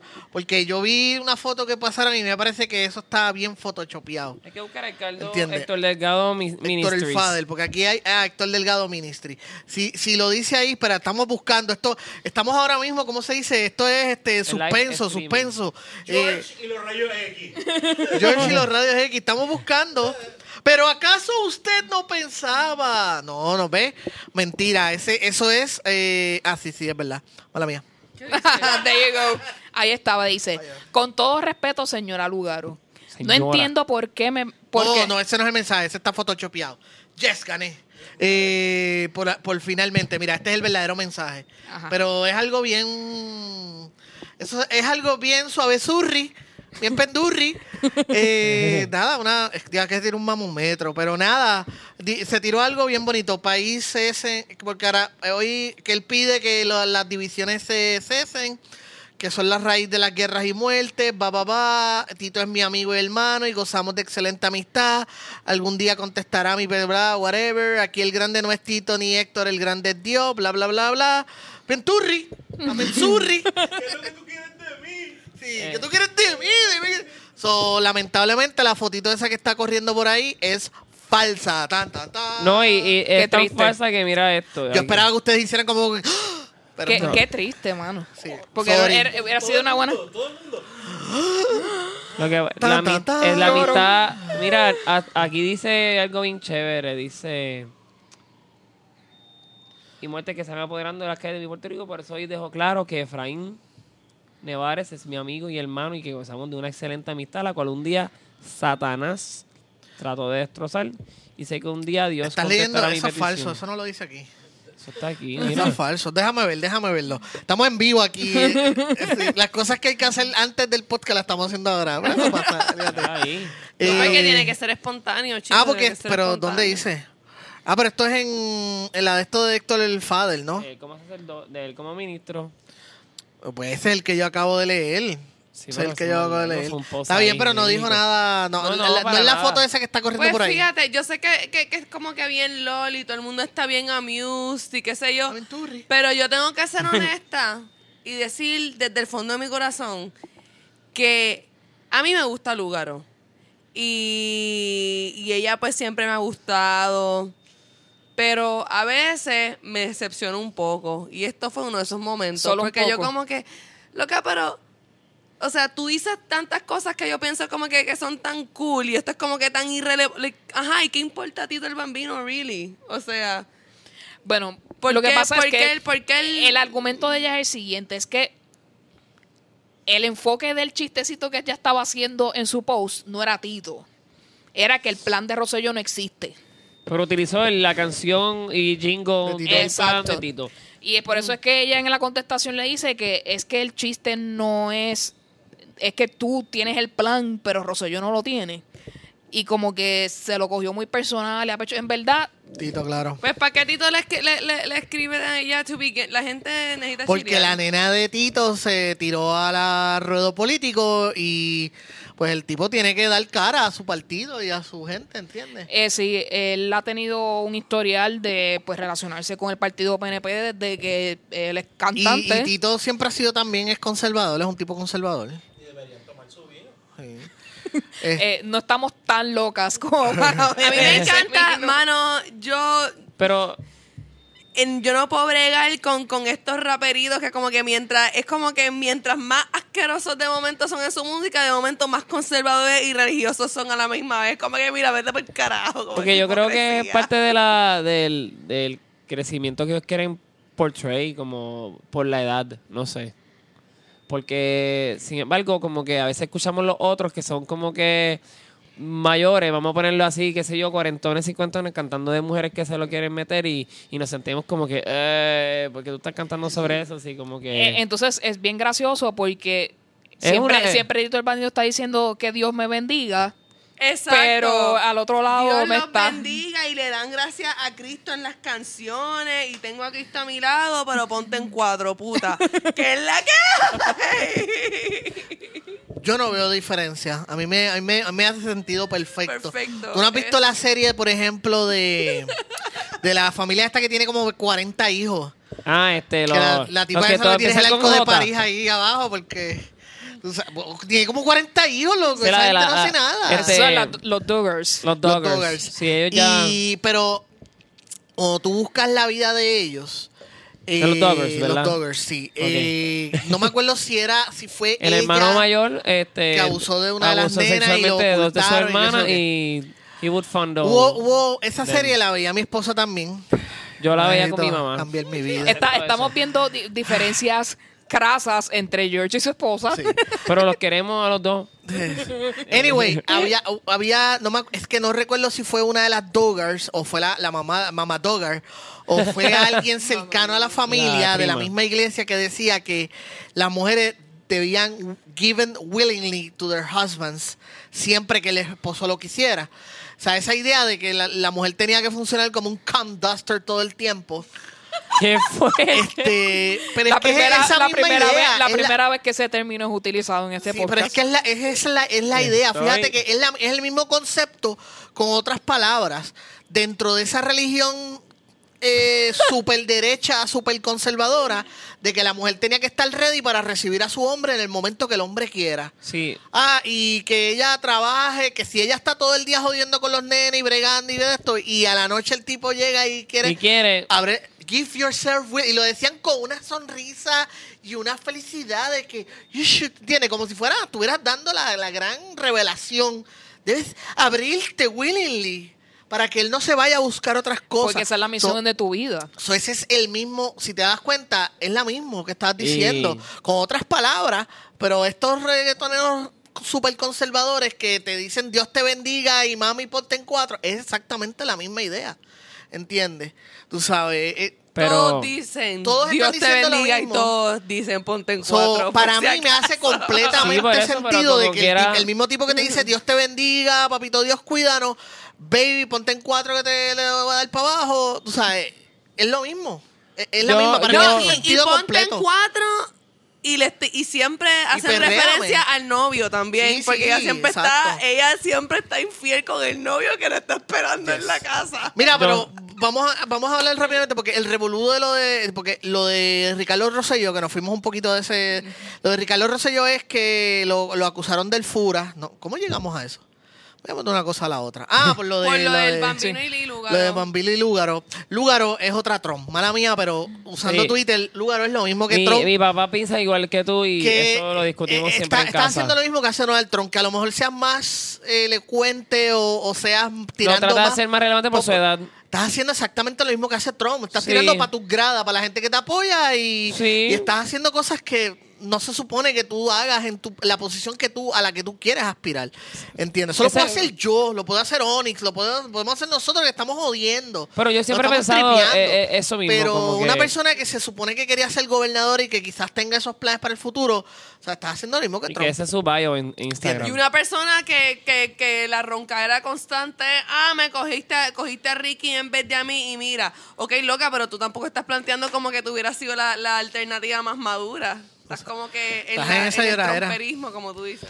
Y lo otro que quería decir es que el chisme, Bea no quiere que Ricky vaya con otra nena. Exacto. ¿Cómo fue? Ese, ese es el issue, Ese es el de- issue. del helicóptero. Cuéntanos, cuéntanos, Ebu. Bueno, lo que tengo entendido, no he leído la noticia a fondo, es que... Eh, exactamente. Él iba a ir con esta persona hacia un lugar y para que él no fuera esta pers- con esta persona a este lugar es que usan el helicóptero para que se lo lleven a él y a, y a Bea al lugar sin Rosselló tener que ir con esta chica hacia el lugar. Pero no podían ir los tres en el otro. No, no, no, porque la historia, ok, lo que yo escuché, según dice, según el chisme, no, no, lo- el chisme es de que eh, a- supuestamente había una orden puesta que Ricardo no podía viajar nunca con otras mujeres, porque Ricardo Rosselló tiene mujeres en su equipo de trabajo, pero Bea no quería que ninguna viajara con él. Ah. So, si tenían que viajar a algún lugar donde alguna de las muchachas en su equipo de trabajo estuviera, tenía que ir, tenían que ir en helicópteros separados. So, que no es que Bea iba con él, Ya es que. Ricardo se iba solo o con su equipo de trabajo, menos la mujer. La mujer no, la mujer me la tiene, me la llevan en otro helicóptero. O no la llevan nada. ¿Entiendes? There o sea, que el, el, el, el cuerno power. Esto es un cuernicidio aquí. ¡Psycho! Pues ella tenía que, que hacer un poquito mejor research en el pasado de su esposo si quiere evitar que le pegue cuerno. Ay, ay, diablo, qué venenosa. No, a mí nadie me dijo que yo iba a venir a un podcast tan venenoso. Y diciendo estas cosas, calumnias. Yo no, no me bueno, hago bueno, responsable. eh, eso y que, Bueno, y que es un, un asesino involuntario de esos también, así que... Sí, pero él no está piloting the plane, pero yo he visto fotos de unos besos amistosos, unas fotos de unos besitos demasiado de amistosos entre Ricky y, y otro. Este, ¿Ustedes no han visto eso? No. no. Ah, bueno, pero para hacer, Oh. ah, ok, ahí yo voy a ser justo. O sea, tú no puedes sacar, no, no, me- no es justo nunca sacar eh, de una foto, como que tratar de sacarle el contexto pero a una esto es foto. como que like a porque- real story, porque como que, o sea, like, bueno, whatever, yo no sé cuántas veces ustedes se besan en Anyway, la boca tira- con sus tira- panas varones. Pero ah, con los hay- panas varones. Sí. Ah, todo el tiempo, todo el tiempo. No, no. Ustedes no vieron, En no, no se realidad, dieron cuenta cuando Donix y yo nos Todos saludamos. los días que yo puedo. Es como que- Todos los días quejó que yo porque Yo, puedo. yo sé que cada vez que un comediante janguea con a- a Todos los veces- días que yo puedo. con- Sí. Yo sé que cada vez que ustedes. que- yo, hay unos que son Kiko Blade y Juan Bota, que sí los he visto todo el tiempo peleándose con los otros comediantes varones. Pero. Pero, eso, eso es parte Yo nunca he de la persona cada pero, uno. pero no, pero, pero de verdad, vea, chilea. Porque ha empezado, eh, Oye, y, y, y ella que lo tiene merado todo el día, imposible. Eso es el gobernador de Puerto Rico. Eso- si él quiere pegar el cuerno, él va a pegar el cuerno. Ah, caramba. no, no sé. creo que se le haga muy Pa- difícil. parece que le tienen un grilleto o algo, porque no... Lo tiene Ella veladito. trata, recuérdate que eres muy inteligente. Ella hace lo más que puede. Ella dice, van en aviones separados. Recuerda que estos son Situación. chismes. Aquí no hay nada oficial. Esto no es. Solamente aparente. habían ocho, ocho fuentes diciendo lo mismo. Aparente Solamente. alegadamente, como diría la fenecida Comay, que eso fue otro bochinche en otro momento. Y yo creo que exacto. Ya que estamos hablando de política y correctness, política y correctness y la Comay, cuéntame. Eh, mira, Cobo se puede quedar donde está. Que no regrese, no me hace falta ninguna. Eh, creo que Jay está haciendo buen trabajo. Obviamente preferiría que más gente hiciera lo que hiciera Jay, quizás desde otros puntos de vista, porque Jay tiene su punto de vista, pero él está ahí haciendo su parte. Aunque siempre me lo voy a tripear, pero pues eso es parte. Bueno, pero es que- es que Jay se lo sabe todo, es una está bien, sabiduría Sí, andante. no, lo vamos a estar jodiendo, pero me alegro que él está haciendo el trabajo que está haciendo. Eh, la Comayo es un ejemplo perfecto de lo que cuando ya tú estabas haciendo algo por ser malo. For being mean. Hay una diferencia entre joder, entre tripearme a, a- a Alegrito, tripearme a Luxana o a ti o tripearte a ti o a Onyx y ser malo. De que no, no quiero, quiero joder. Entiendo. Qui- Quiero que, que, que fulano. quiero- exacto, quiero, quiero demostrarlo. Y como Santa Rosa lo hacía todo el tiempo. Como Santa Rosa hacía cosas, hacía y decía cosas racistas y homofóbicas y transfóbicas y clasistas también. Tú sabes, y lo hacía, y se le notaba que hay, hay una diferencia entre joder, estar tripeando y ser mean. ¿entiendes? exacto, con- mal. de ser- sí, exacto, hacerlo con maldad. Como Santa Rosa para mí se fue por el hoyo y nunca más regresó el día que él eh, trajo en el programa un issue que él tuvo con un vecino. Eso ustedes recuerdan eso. Él tuvo un problema con un vecino por un terreno. Creo que tengo un recuerdo de esto. Y, un, y él, y tuvo una situación de corte y todo. Y él, y él usó la coma y usó su inmenso poder e influencia para dar su punto de vista, sabiendo que el vecino no tenía la misma. No tenía el mismo poder. no tenía de el mismo agras- poder e influencia. Eso fue un, a- para mí, yo creo que eso fue un inmenso abuso de poder de su parte. Eh, y como se te va te- mano el poder. Sí, y anyway, era un tipo, era un tipo de derecha, conservador, transfóbico, tú sabes, no hace, no hace absolutamente ninguna falta. O sea, una cosa es de nuevo tripearse algo y joder y, y just, tú sabes, just Y al otro día levantarte y no pasó. Y tú sabes, pero y otra cosa, y otra cosa que él hizo que tampoco se me olvida, cuando Ricky Martin salió del closet, él dijo que Ricky Martin no podía seguir corriendo, o sea, no lo dijo así, pero lo sugirió como de que Ricky Martin no debía seguir corriendo su, su charity, Su fundación, porque sí. era para los niños, para la trata humana, porque como un gay iba a manejar una fundación para los niños, tú sabes. Eso es ser malo. Es- Eso es ma- Prejuiciado y pendejo. prejuicio y no no yo, yo lo digo eso es ser maldad eso es tener maldad en tu corazón sí es exacto Pues, el que es pendejo es pendejo no es su culpa Yo creo que cabrón es más. sí sabes pero la maldad estas malas palabras. se le salía. ¿entiendes? y era un ti- es un tipo bien manipulador y, y estuvo año y medio usando la muerte de un niño para pauta y ratings ¿entiendes? Sabes. Definitivamente sí, que la, la opinión pública acerca de esa muerte se vio completamente Claro. tergiversada o, o llevada por cierta línea gracias a él, porque todos los días estaba discutiendo lo mismo y discutiendo su punto de vista acerca de lo que pasó. Ese caso nunca se iba a resolver porque aunque tú encontraras pruebas, ¿dónde la ibas a juzgar a Ana Cacho? Puerto Rico no podía juzgarla. No. Tenías que llevártela a otro estado, allá, a, a Idaho, allá, que la juzgaran esos americanos blancos que nunca hubieran, nunca sabían, no, que no saben ni pronunciar cacho. ¿Entiendes? Por Puerto Rico no había ninguna. Caco. Caco, exacto.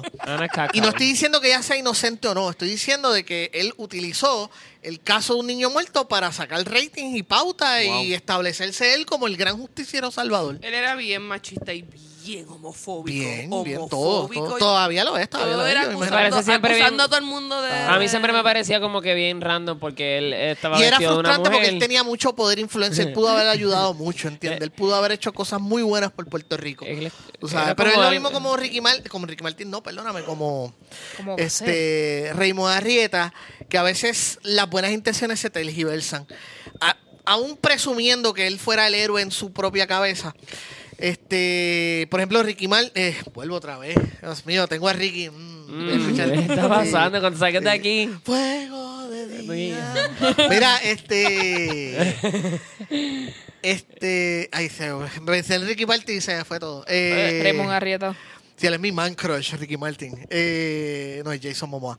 Mira, este. También. Lo que estaba hablando de Raymond Arrieta es que él ha caminado por 10 años.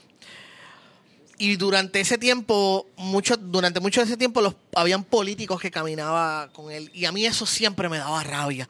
Porque un político, y veían, iban, buscaban la pauta con Raymond, se sacaban la foto, que se viera el video de ellos caminando, se iban, y se iban para sus oficinas a coger donante, dona- donaciones de las campañas aseguradoras. Wow. O sea, ¿cómo tú puedes ser tan hipócrita? Y a veces el, el punto es que tú no sabes si es que realmente no, ellos mismos no se dan cuenta de que están siendo hipócritas. Porque tú tienes el poder de decir, vamos a hacer una ley que le asignemos tantos millones al año a esta fundación para que Raymond no tenga que caminar. Caminar. ¿Entiendes? Ellos son los que tenían el poder, pero no lo hacían. Preferían que el tipo se jodiera ahí. Y por lo que veo, no, la, no la y harán, no la harán nunca. No lo harán, por lo menos esta generación de políticos no, no, no creo. creo. Yo creo que yo creo que Puerto Rico no va a cambiar porque Puerto Rico mientras no se resuelva el issue del estatus, no va a haber un cambio radical porque Puerto Rico siempre va a tener la puerta para afuera, siempre vamos a tener, ahí está el aeropuerto Luñón Montmarín. ¿Entiendes? Llega un punto en que tú dices, las cosas están tan malas que no tengo que salir a la calle a pelear. Mm, Cojo un pasaje y me voy. ¿Entiendes? Triste pero cierto. Eh, eh, terminando entonces esta sección, si usted ve una escasez de pitorro en estas navidades, eh, les dejo saber que en Yabucoa incautaron un montón de eh, pitorro ilegal. Este salió hoy en las noticias, Sí. así que si usted en el área este ve una cierta escasez de pitorro ilegal, es porque cogieron en Yabucoa y se, se llevaron todo el arsenal más 23 mil dólares en efectivo. Así que ese pitorro estaba haciendo buenos chavos Cuando en- en el área. Cuando todavía Yabucoa no tiene ni luz y hay otras cosas por las cuales tenemos que estar realmente pendientes. There you go. Esas cosas pasan. Rápidamente, ¿sabes qué? Que incautaron todo ese pitorro y te garantizo 100% que nadie, que nadie se va a quedar sin poder tomar pitorro en Puerto Rico. Nadie. Nadie. Es como la marihuana. Todos los días o todas las semanas, este, o la marihuana, la heroína, la cocaína, todo. Todas las semanas o todos los meses hacen show de que incautaron tantas toneladas o tantas libras. Y como quiera, el que quiere fumar pasto se quiere meter, como quiera lo hace. No han hecho, no hace ningún, no has hecho, sí, no han hecho absolutamente ningún cambio, nada. Por eso tienen que llamar al George al 787. ¿Qué fue hasta? Es, es más, en Canadá hay escasez de, De- de marihuana sí. debido a la que la, legalizaron y ahora no hay. Porque todo el mundo se puso en la de ellos. Yes. Bueno. Pero sabes qué? que todo el mundo se puso en la de ellos, pero ahora todo ese dinero está entrando al fiscal, está entrando a, a- a los impuestos. Está fumando la misma gente que fumaba antes, más dos o tres que quieren ser ahora parte del corillo, con la única diferencia que ahora ese dinero está entrando a los impuestos. Exacto. Y que, y que los impuestos como tal en Canadá son bastante, bastante altos, que quizás eso puede ayudar a equiparar un poco lo que el ciudadano tiene que pagar comúnmente. Así que Eso está aquí parado, y mala mía, pero ahí, ahora me voy a tirar yo el justiciero. Los impuestos están altos en Canadá, pero tienen se- tienen este eh, educación gratis hasta nivel superior. Tienen pla- educación de calidad gratis. educación de calidad educación gratis. gratis. Exacto. Hasta nivel superior tienen eh, Salud universal. salud universal. Tienen este muchos programas sociales, muchos programas para tienen buenas carreteras, tienen buena seguridad, tú sabes, no es que no tengan problemas, porque problemas Siempre los Mounties siempre tienen los van a algo ocurrir, pero a veces quisiéramos nosotros tener los problemas de. Grabamos desde Canadá empezando El año viene. episodios. Vamos para allá. Hay que aguantar el frío como sea para ir para allá. Bueno, vamos a farandulear un poco. Este ya se están saliendo fotos e imágenes del nuevo season de Game of Thrones. Este, creo que fue en Entertainment Weekly que salió la, la portada de Jon Snow y Daenerys Targaryen. Eh, No lo vi legalmente, nerd. Claro ah, que sí, salió en Legalmente Nerd. Salió en Legalmente Nerd. Este, pues ya Yo no vine a ese podcast para que me insulten. Este, así que pronto vamos a tener más info. Yo no quiero saber nada porque a mí no me gusta que me spoileen las cosas. Así que yo vi la portada, ay, mira qué lindo, están los dos ahí. Este, no voy Sí, a yo también, leer ni yo no saber veo- más yo nada. no No, veo quiero saber más nada. Yo no veo trailers por eso. Ah, Muy linda la, Muy la bien, foto de lo Entertainment. encontró Legalmente Nerd. Una conversación semanal. Este, ya empezó la grabación de Bad Boy 3. Este, Martin Lawrence y Will Smith están en la de Lawrence ellos. está vivo. Así que vamos a ver. Yo, esta- estas son de las películas que en Guapa lo daban todos los días Todos cuando los Guapa días. daba películas. Así que están engranadas en la cultura puertorriqueña. Así que Sí, vamos a ver qué pasa en la tercera parte. What you gonna do? What you gonna do? Este, Nicki Minaj y Cardi B están en una supuestamente paz. eh, hicieron supuestamente que las pases. Yo no pienso, no pienso que eso es cierto. Este, Cardi B tiró como siete videos en Instagram, este, dejando saber por qué ella tenía la razón. Entonces, después de todos esos videos, Nicki Minaj pone un post en Instagram diciendo que ya, ya no quería hablar más del tema, que vamos a hacer las paces, que esto ya se acabó. Este, yo dudo mucho que eso siga así porque Nicki Minaj, Nicki Minaj va a seguir siendo Nicki Minaj y va a seguir trasteando a todo el mundo por ahí haciendo de las suyas. Exacto. So, este, vamos a ver cuándo es el próximo round. Eh, en el update Kardashian de la semana, este, Oh my God. eh, eh, las Kardashian celebraron Halloween de distintas Vestidas. maneras. Este, todas las hermanas este, se les le brindaron parte de, de los costumes que iban a utilizar en el desfile de Victoria's Secret. Así que todas se vistieron de ángeles de Y Victoria's la mejor Secret. que se veía era Courtney. Así que vayan a su Instagram I a ver. Y Kylie Jenner también hizo un post de Halloween haciendo de Barbie. Así que ese Con es su hija. Stormy, ¿verdad? No, ellas salen como si estuvieran en la caja de la muñeca así Ah. adentro. ¿Cuál fue la que tuvo? Ella fue la que tuvo la hija, ¿verdad? Sí. Bueno, todas Vestida de, hija. vestida de nube era, este, como una tormenta. Y su hija yo creo que se llama Stormy o algo así. Sí, Eso. there you go. Ese es el, el update Kardashian de esta semana. Eh, arrestaron a Alec Baldwin por meterle un puño a alguien. Qué raro que los Baldwin se estén metiendo en problemas. Este, Su apellido. eh, todo el tiempo esto es algo muy normal. Para los que no recuerdan esa, no llegaron a vivir en esa época, pues esta familia siempre ha tenido diversos bochinches, así que este es otro más adicional. Eh, Ariana Grande se quejó porque Pete Davidson hizo un chiste acerca de su relación en Saturday Night Live. Este, él dijo que para una persona que era demasiado este, callada, le gusta demasiado la relevancia. Así que pues ella está molesta de que Pete Davidson está haciendo chistecitos en Saturday Me Night siento Live. igual. Ella no sabía cuál era el trabajo de él antes de, de estar... Este, A mí me encantan las fotos de ellos, que, que él está así como con el hood bien serio y ya está lamiéndose la paleta mirándolo así, como que con lujuria. ¿Tú has visto esa foto? Sí, a mí me encanta, encanta. esa foto porque es uno de mis memes favoritos. Pues es, es bien When you love interesante. something you shouldn't. Eh, Mírame pues, como... Pues no sé, este, ellos se dejaron, deberían cada uno estar por su lado y cada cual que quiera decir lo que quiera, pues nada, que continúen así. Ella es oficial el divorcio de eh, Chris Pratt y Anna Faris. Eh, salieron esta semana en una foto de ella con su pareja y él con su pareja llevando al nene a tricortear de Halloween. Obviamente la pareja soy yo, yo soy la pareja nueva Así de que- Chris Pratt. Felices los cuatro, este, cada uno con su pareja individual. Interesante. Es muy triste. Eh, esta ya salió The Chronicles of Sabrina en Netflix. Para todo el mundo que no ha entendido esto, The Chronicles of Sabrina no es lo mismo que Sabrina de The Adventures. Chilling. The Chilling Adventures of Sabrina no es lo mismo que Sabrina de Teenage Witch. No, no Son es. cómics totalmente diferentes. Que usted vea eh, Ah, yo- The Melissa Chilling Hart. Adventures no es lo mismo como si estuviera usted viendo The Teenage Witch. Así que prepárese mentalmente, porque vi mucha gente en Twitter y en Facebook diciendo, ay, pero esto no es la Sabrina que yo conozco, porque son dos Sabrinas completamente diferentes. Same Spellman, just different versions, pero la- los cómics existen y son completamente Y diferentes. tienen el mismo nombre, Chilling Adventures of Sabrina, que es una rivalidad alterna que los Archie Comics Lo- crearon Exacto. para to- tocar cuenta. Y déjame, a mí me sorprende, la serie está chévere, está, La serie está chévere. está Yo- ok. Eh, pero yo esperaba más porque cuando anuncian que Netflix la había comprado, yo decía, porque supuestamente, eh, primero la iban a hacer en, En doble- en en CW. donde está Riverdale. So, cuando Netflix compra la serie, yo decía, contra qué cool, quiere decir que ahora va para Netflix, así que se van a poder tirar como que hardcore como el cómic. El cómic es bien violento, bien blasfemo, bien heavy. El cómic es súper, súper hardcore. Y como que, no tanto, como que, oye, Lo que pasa es que- tone it down. Pero Todo- ese no es el siempre lo- punto de llevártelo a Netflix, que tú puedas tirarte ahí de, de, de, de Pero yo creo que Netflix está tratando también de como que... Lo que pasa es que por la accesibilidad que tiene de cualquier persona verlo, pues... Eso no es problema mío.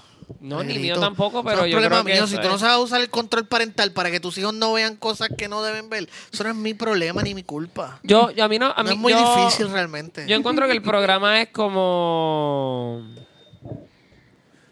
O sea, como yo me imaginaría el- el mundo mágico si fuera oscuro, ¿me entiendes? Como que yo lo veo así, yo le digo, eso está bien, bien presentado.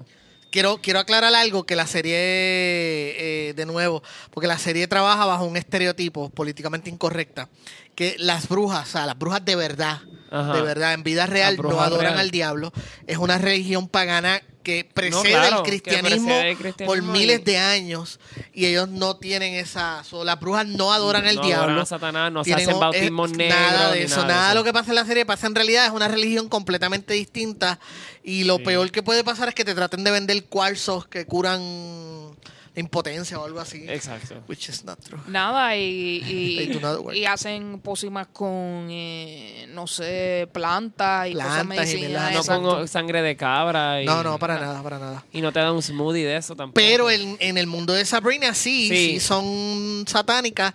Eh, y algo que me estuvo muy curioso, yo veía la serie y yo, qué curioso que ellos, ellos digo, no sé ustedes, eh, sé que Onyx que se, eh, creció en, una, en un, ambiente más conservador religioso, pero a mí me recordó mucho de lo que es vivir con personas que, que son bien de fe. La serie recrea eso Pero muy yo creo bien. que, que representa completamente lo que es un católico. Yes, un definitivo. ambiente católico, Lo que pero es con- crecer utilizando el nombre de Satanás, básicamente. Yes, Era exactamente Como lo que mismo. eh, mi papá la vio, yo la vi y la estamos discutiendo cada rato y él siempre dice, esto está bien presentado porque es el good versus evil, pero es como si el evil fuera el good Yes. y el good fuese el evil y entonces es esa esa, esa Y- dicotomía y- de que y lo que estaba diciendo ahorita de cómo a veces algunas mujeres de, tiene- eh, en, el, en el área evangélica bien bien de derecha bien conservadoras dicen que you have to- tienes que abrirte eh, voluntariamente a tu marido. Fíjate es que diablo iba a ser un un spoiler, es un spoiler, pero es un es un spoiler, pero en la, en la serie pasa algo muy parecido sí, de cómo, cómo la, la, la serie presenta eso Sí, de que a veces la gente en la fe como que se va de pecho pero Y- hardcore de que por y no vendas tu libertad por nada ni por nadie. Este, eso estuvo bien curioso. Eso sí me gustó mucho cómo lo hicieron. Terminos era está ok. O sea, no, no, no le voy a decir a nadie, deja lo que estés haciendo, ponle pausa al podcast y ponte a verla. Si la puedes ver cool, yo creo, a mí me gustó. I'm Yo la veo for de it. día porque yo soy un cagao. ¿De verdad? Ah, pues Sí. no viste The Hunting. Ya ustedes hablaron de Hunting of Hill House. Sí, pero puedes Ah, comentar, puedes comentar. Pero no, no, yo no la vi tampoco. Es que yo no Esa- veo esa no cosas la he de visto. miedo. Te Yo no- interrumpí, anyway, sigue hablando. yo no mala mía. disfruto- Te te ibas a interrumpí para hablar de comentarle- Sabrina. No, es que ahora mismo lo que iba a decir era que George nos diera al- eh, algunos datos sobre eh, películas y series que ya no, no hayamos comentado en el episodio de hoy que nos quisiera hablar al respecto. Mira, este, esta semana estrenó The Bohemian Rhapsody, de hecho, ayer. Estamos grabando viernes, esto estrenó ayer. Eh, está ok. Lo que la eleva sobre el OK es Rami Malek. Rami Malek es tan y tan, es- hace un trabajo tan y tan estupendo como Freddie Mercury que a veces tú decías, este tipo sacrificó cuatro cabras y dos gallinas para invocar el espíritu de Freddie Mercury y Magia poder negra. manifestarlo. Durante, y después volvió. Pero Pero he escuchado mucho de que la historia no es la es historia horrible. real. La historia, hicieron unos La- cambios devastadores. La historia No es es, la un, historia es un- es- usted tómelo como una historia de ficción Yes, y yes. tome a Freddie Mercury como él Creo que lo- aparentaba ser, no sé. Lo que pasa es que es bien difícil hacer, fue bien difícil hacer esa reseña porque yo me disfruté la película, disfruté el camino porque la vi en una sala llena, y obviamente la música, el trabajo de Freddie Mercury, pero a la misma vez como que, diablo, la verdad que se pasaron bien cabrón. La película hasta, hasta cierto punto como que quiere castigar a Freddie Mercury y decirle que él se... La, la película hace un cambio Que bien se grande. aprovechó de- Sí. del La película hace un cambio bien grande porque Freddie Mercury en la vida real, él, él se entera que tiene VIH o ya tenía SIDA en el 87 y él sigue trabajando, él sigue trabajando, sigue trabajando hasta que se murió. Él vino a, a dejar de trabajar y turial como seis o siete meses antes de morirse.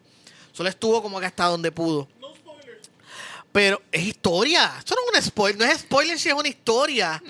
Si es Sí. historia real. Es un spoiler. ¿Cómo va a No ser un spoiler, loco? Si eso es todo. Estoy molestándote, estoy molestándote a mí, no me importa. No, no puedo, no puedo creerlo. Anyway, puedo la película creerlo. hace un cambio bastante que me pareció de mal gusto. Me pareció bien de mal gusto la forma en que la película tomó el, la- el diagnóstico la de vida. SIDA. y la- la- no- Este, también trató de dar a entender que él se lo buscó. Se buscó la muerte por estar jodiendo y bebiendo y puteando. Y eso me pareció como que bien de mala... mala Bueno, querían mala- moralizar en el sí, sentido sí, de lo trataron de, de, de, de los... Y me pareció tan de malo gusto porque todos sabemos que esa vida de estrellas de rock, todo el mundo... put- O sea, los que no putean, beben y joden siendo estrellas de rock son los raros, son los, los extraños. Todo el mundo se tiró a esa vida desde Madonna, desde los tiempos de los Beatles, todo eso. O sea, es- siempre ha sido... eh, eh, eh, los virus se lo tiraban desde antes de ser los virus. desde antes, exacto. So, de momento tú como que sugerir que él se lo buscó. Mira, ¿sabes qué? Él se contagió de SIDA porque ese era, la- eso era lo que había en ese momento. Ese era el virus que estaba Ese era el virus. ahí, si él hubiera vivido en los años tercero. 40 o los años 50, pues no, a lo mejor todavía estaría por ahí dando Le daba vueltas. tuberculosis. Sí, que si acaso, o si hubiera sido en los 90 o en los 2000, pues todavía estaría por ahí este, Claro. eh, dando bandazos. Eso fue una cuestión de mala mal timing, pero como que la película lo, lo- lo vi de, de mal gusto. Pero la imagen no puedo decir que es mala porque me entretuvo, me gustó y la música y la actuación está cabrona, tú sabes. Pero es como, tú, como dice Eu, ve a verla sabiendo que no es una buena representación de, De la lo historia real. de la historia real ni de Freddie Mercury. Eh, The Hunting on Hill House. Es que no ha llegado el capítulo de ustedes. Tiene el capítulo del tatuaje. Estoy terminando ese que estuvo muy bueno, by the way. Me hubiera gustado que me trajeran el de los 90 para darles clases a todos ustedes. Eh, es que yo viví esa época. Di- disculpe, disculpe. Sí, muy bien, muy bien. Puedes volver. En en los 90 no se han No- acabado. nosotros vivimos en los 90 también, lo que pasa es que quizás menor en edad, pero yo viví en los 90. yo estuve ahí. A mí me pasó eso con los 80, que yo era un nene en los 80, pero recuerdo muchas cosas de los 80.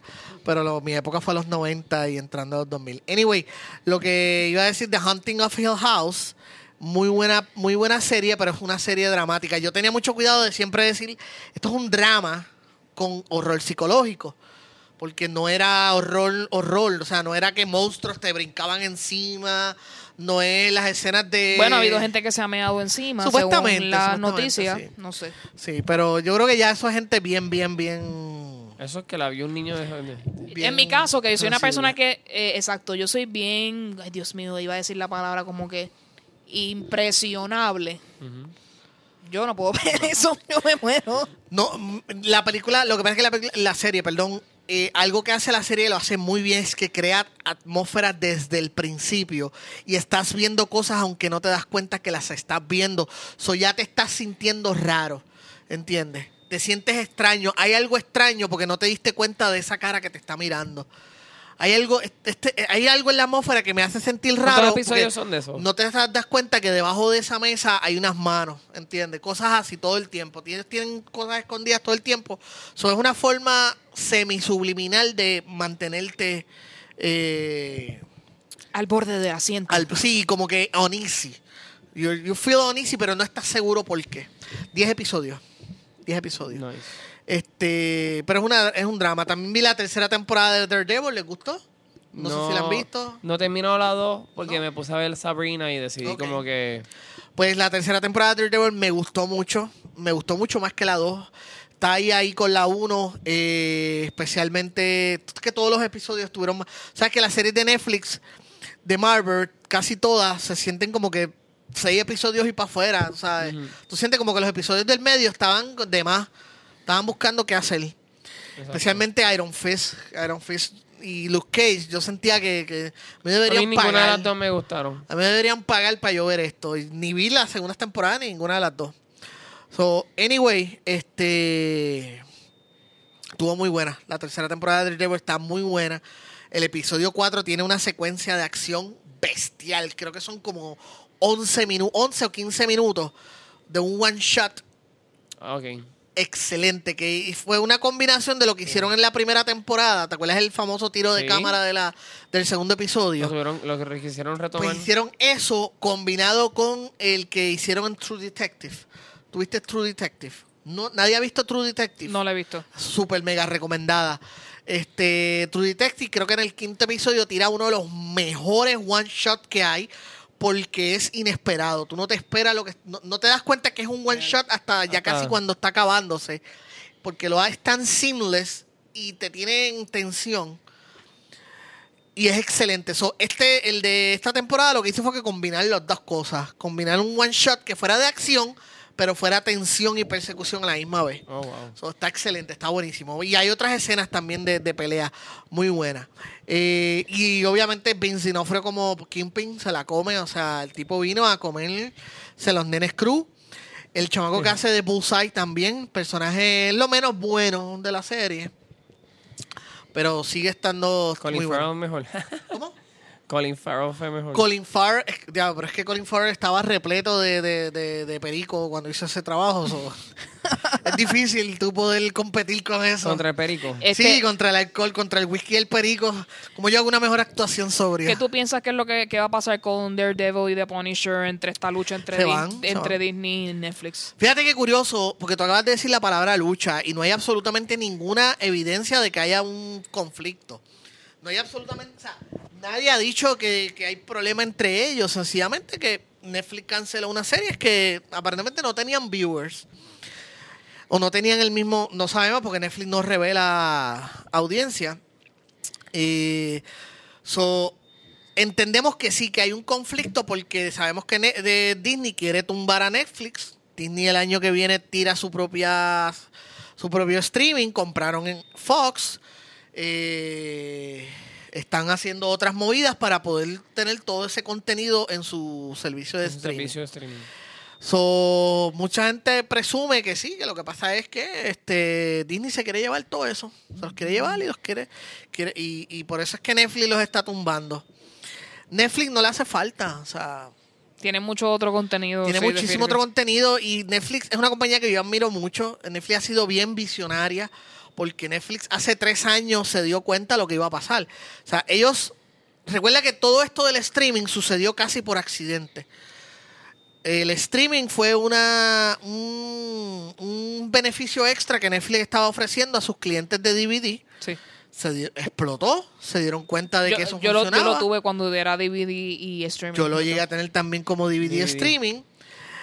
Ellos decidieron dividir el servicio porque se dieron cuenta, ellos tuvieron la visión de ver lo que venía de camino desde antes, desde mucho antes dijeron, y también tuvieron la visión de decir, nos va a salir demasiado caro mantener contenido de otros, plus todo el mundo va a querer hacer esto por sí solo. So, ¿Cuál es nuestra opción? Vamos a crear nuestro propio contenido.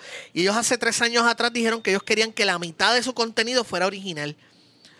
Y lo han hecho. Y tienen y tuvieron toda la razón. Tuvieron toda la razón porque tú vas a las redes sociales y la gente lo que quiere es saber qué hay en Netflix.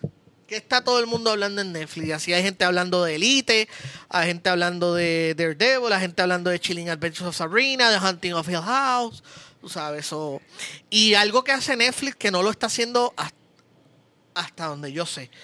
Quien único está preocupándose por sus audiencias locales o regionales en Netflix. Netflix ya ha hecho cuatro series originales en español que nadie, ni Hulu, ni, ni Y te, Prime, y te ha puesto las novelas porque y te puedes ha puesto las ver- novelas, te ha puesto Sí. series, te puso No, Netflix tiene una serie que se llama Samantha, que es brasileña, hecha en Brasil, Ok. completamente en portugués. Yo la vi fantástica. Pues, bra- a eh, ese y nivel. sabes que ellos hicieron una que se llama 3%, que es original de Brasil.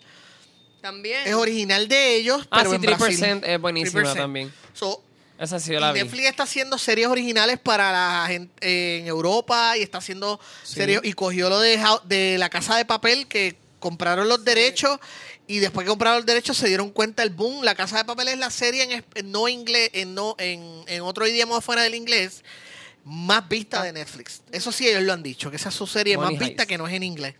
Y ellos decidieron Y- comprar la tercera temporada. So, Netflix, visionarios, no solamente han llenado su, con- su, su, su contenido ¿verdad? De, de ofertas originales, sino que han estado dándole a los, a- al mercado latino, hicieron la casa de papel, digo la casa de flores. De flores. Eh, hay una serie que se llama Siempre Bruja, que es de Colombia. Es una serie original de Netflix. Pero esa yo no la he visto, que la no me ha salido Tiraron mi- un trailer. Ah, No, no, ha salido Yo todavía. estoy, yo estoy esperando para verla. Viene una que se llama, que es de México, que se llama Diablero. Que Sí. es como un, como que en esa misma línea de Chilling Adventures of Sabrina. So, Y viene y, y leí también que por ahí viene Penny Dreadful. la este, tercera la- temporada, pero esa es con Showtime. es con Showtime, Showtime. pero que vi que viene esa, ese City of Angels. City of Angels, que es localizado en Los Ángeles, con un poco más de influencia Con el mexicana. 30 y pico. Lo que Sí. pasa, eh, y es, pero es creado por el mismo John Logan, Sí, que él fue el que creó y manejó la, la otra serie, los mismos productores, todo. Me, mole- me emociona y me molesta a la misma vez porque el final de la tercera temporada fue bien frustrante. sí. La tercera temporada de Penny Dreadful fue súper frustrante.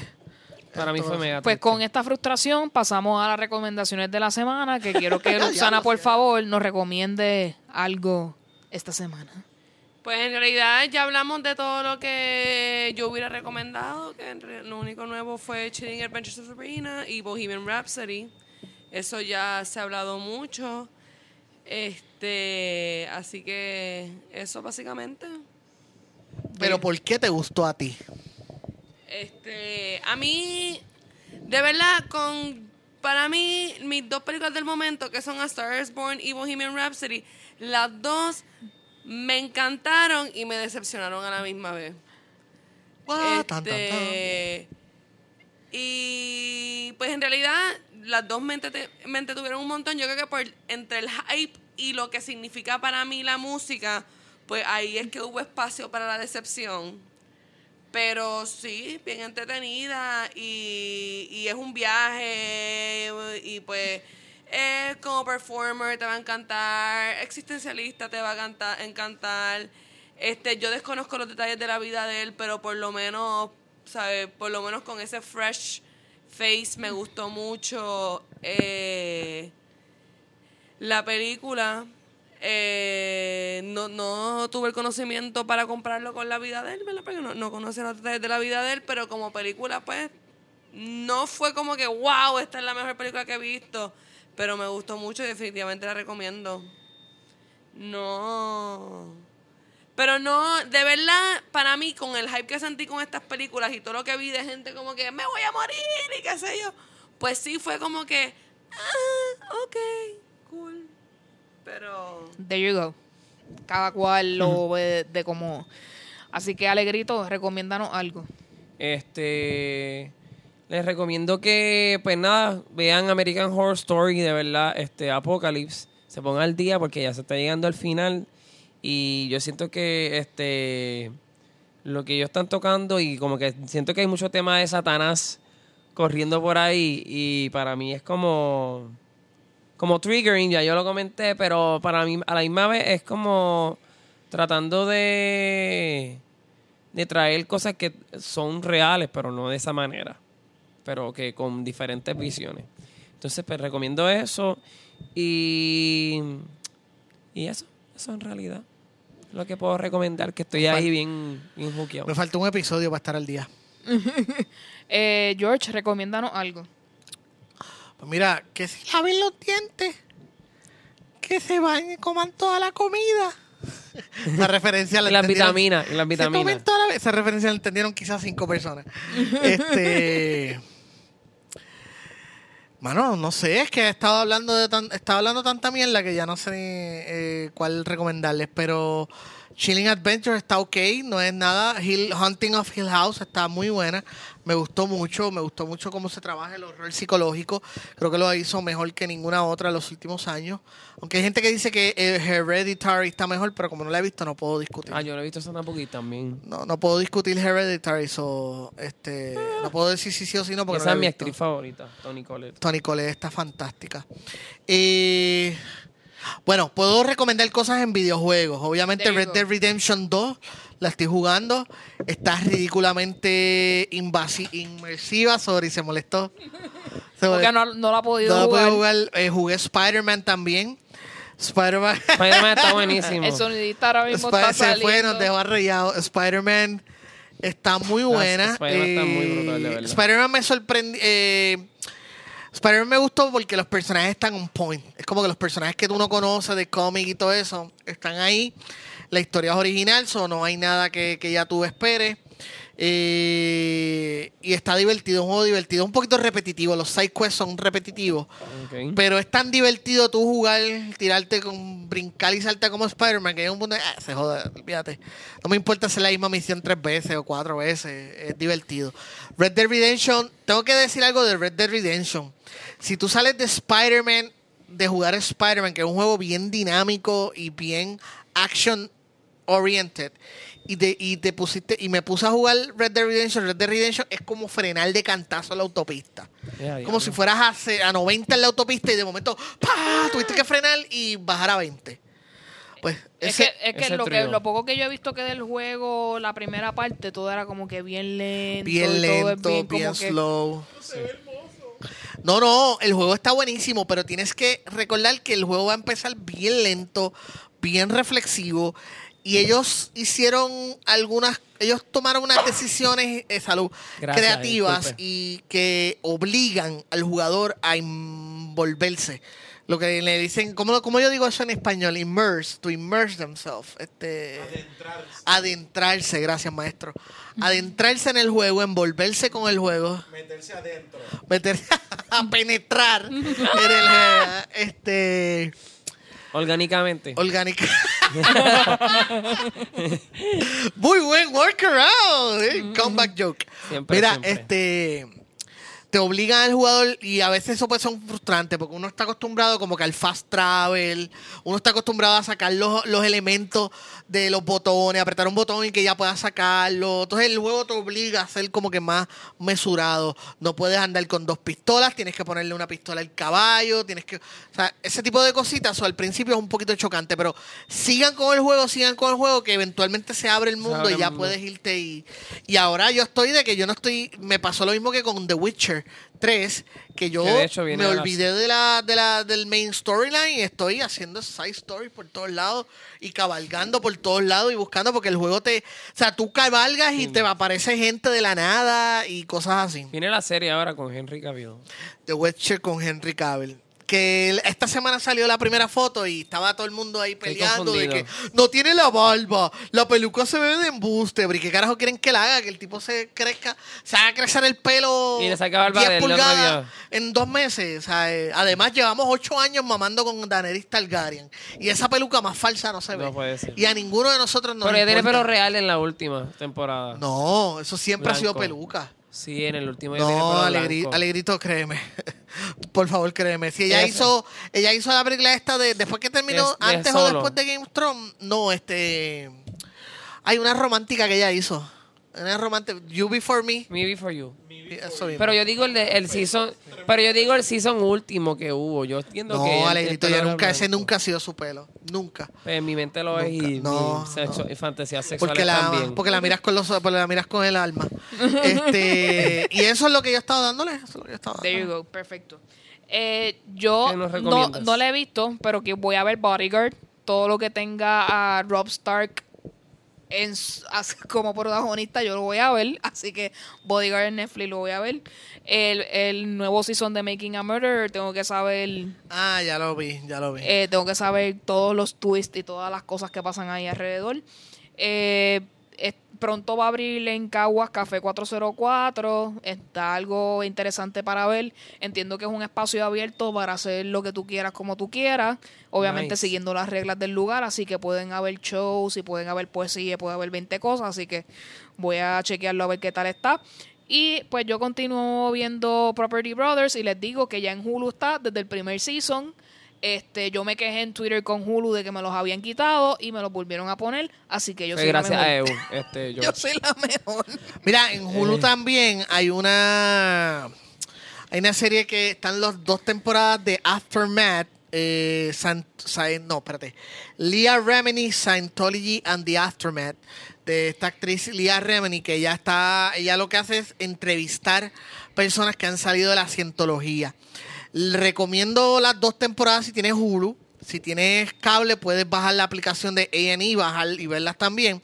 Porque ahora en la tercera temporada, ella, Los aparte de la cientología, de va a estar tirando con otros cultos, incluyendo los testigos de Jehová. So, esto va a estar bien interesante. Wow. Así que si ustedes quieren ver, ella lleva, ella lleva esa lucha y desde antes de la serie también. Ella había sido una de las personas que saliendo de la cienciología ha sido bien vocal y es de las personas que la gente la, la persiguen y la graban y ella, ella en todos los movimientos que ella haga todo el día, ellos quieren Y saber le dónde tienen ella una está. propaganda heavy en las redes sociales. Heavy. Exacto. Heavy, y, a, heavy. y a gente que estaba en los, está, en tops, en los tops de Cienciología que se han salido por todos los bochinches y revoluces, los persiguen y los, vi- y los videografían y todo eso. Así que son gente que va a vivir perseguida por el resto de su vida debido a esa religión que es de millonaria. Tú sabes que todavía no se sabe dónde está Shelly Miscavige, la esposa de, de, Del- del- De David. David Miscavige, que, que ese fue por el problema que ella tuvo, que eso fue hace como 11 o 12 años, que ella hubo una actividad y se da cuenta que la esposa del líder de la iglesia o lo- el culto de ellos no está no estaba y pregunta y se metió en problemas y todavía no se sabe dónde está sería yo en cualquier nadie lugar sabe del dónde mundo. está Shelly Miscavige Preguntando Así cosas que- que... no tengo que preguntar. There you go. Pues muchas gracias, George, por compartir con nosotros gracias. en este episodio. Por ser políticamente Este, con, ro- con nosotros. Exacto. Este, yo sé que este tema tiene mucho para cortar, pero hicimos lo que pudimos en este episodio. Es el momento de la pauta. Por favor, di todas las cosas que quieras decir. Diablo, yo estoy haciendo un montón de cosas tratando de llenar el vacío en mi alma, corazón. Eh, mira, eh, antes a- eh, estoy manejando, eh, estoy participando en tres podcasts. Dos son míos y otro es de otra persona. Eh, Legalmente Nerd, para el que le gusta hablar de cine y televisión. Estoy tirando, volví a ya empezar a tirar. Eventualmente los voy a tener ustedes también. Yay. Yes, este, o para, a lo mejor lo que hago es que para, para estirarlo un poquito los voy pa- uno a Uno uno. a uno. Uno a uno, Muy sí, bien. porque necesito invitados. Este, legalmente Nerd, una conversación semana entre panas, hablamos de lo que nos gusta y nos gustan muchas cosas, televisión, cómics, videojuegos, todo lo que sea cultura geek. Buscando problemas donde hago entrevistas, más bien, eh, entrevisto gente que, que la- eso mismo. Y siempre es lunes, que es el podcast de Más Taminofen, que yo soy ahí la orden de la razón y el más odiado. Eh, Con el casco rosita. con el casco rosita, pero el casco rosita lo puede usar cualquiera. Si el que diga un disparate le toca. Eh, adicional a eso, pues, pues, regresé a Kibo, Q-I-I-B-O.com para escribirle reseñas, noticias, eh, curiosidades, todo, todo lo que se me ocurre y todo lo que pueda escribir ahí voy a estar manejando. Y todo lo... ¿De Kibo? No, yo no. Es una larga historia, larga historia. Eh, Lo dijiste por, por- por lo que del podcast pasado, que sucios son. A ti, ¿cómo corren los chismes, loco? Así ¿Cómo es, se- ¿Cómo ahí se sí forman los chismes? nosotros. Mira, este. Pero no, no me votaron de ninguno de los dos lados. No me votaron ni de Kibo ni de Movie Network. Este. Que Yo estaba diciendo. Ah, pues estoy haciendo esto. Tipo también en las redes sociales de todas las anteriores. Me pueden seguir en Twitter, at el George R. Instagram, el George Ibra Rubio. Y Facebook, at el George Comediante. No voy a aceptar sociedades de amistades si no te conozco, sorry, pero tengo amistades que ponen fotos de sus hijos y cosas así. Y yo también tengo fotos de, de niños en mi familia, so, si no te conozco no te voy a aceptar. Eh, pero puedes ir y darme follow en at el George Rivera Comediante y ahí sí hablamos mierda. A Raimundo y todo el mundo. Yes. Eh. Luxana, ¿dónde te conseguimos? Luxana Music en YouTube y en Instagram.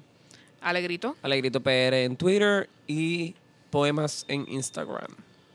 There you go. A mí me pueden conseguir tanto en Twitter como Instagram en Advicios Vacíos. Estoy ahí para ustedes. Esta semana recibimos una corrección de parte de nuestra amiga Glenda. Es. Este, que la canción de Bohemian Rhapsody no tiene nada que ver con la historia de su mamá y del SIDA. Así que Alegrito ya Yo le contesté. Y hizo, hizo su asignación. Así que Eso muchas así. gracias por eh, la corrección.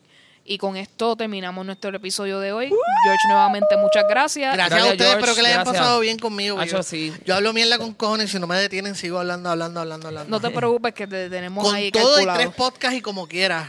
Siempre hay más que decir. Así que nos vemos en el próximo episodio. Bye. Bye, bye, bye, bye, bye. Bye, bye, bye.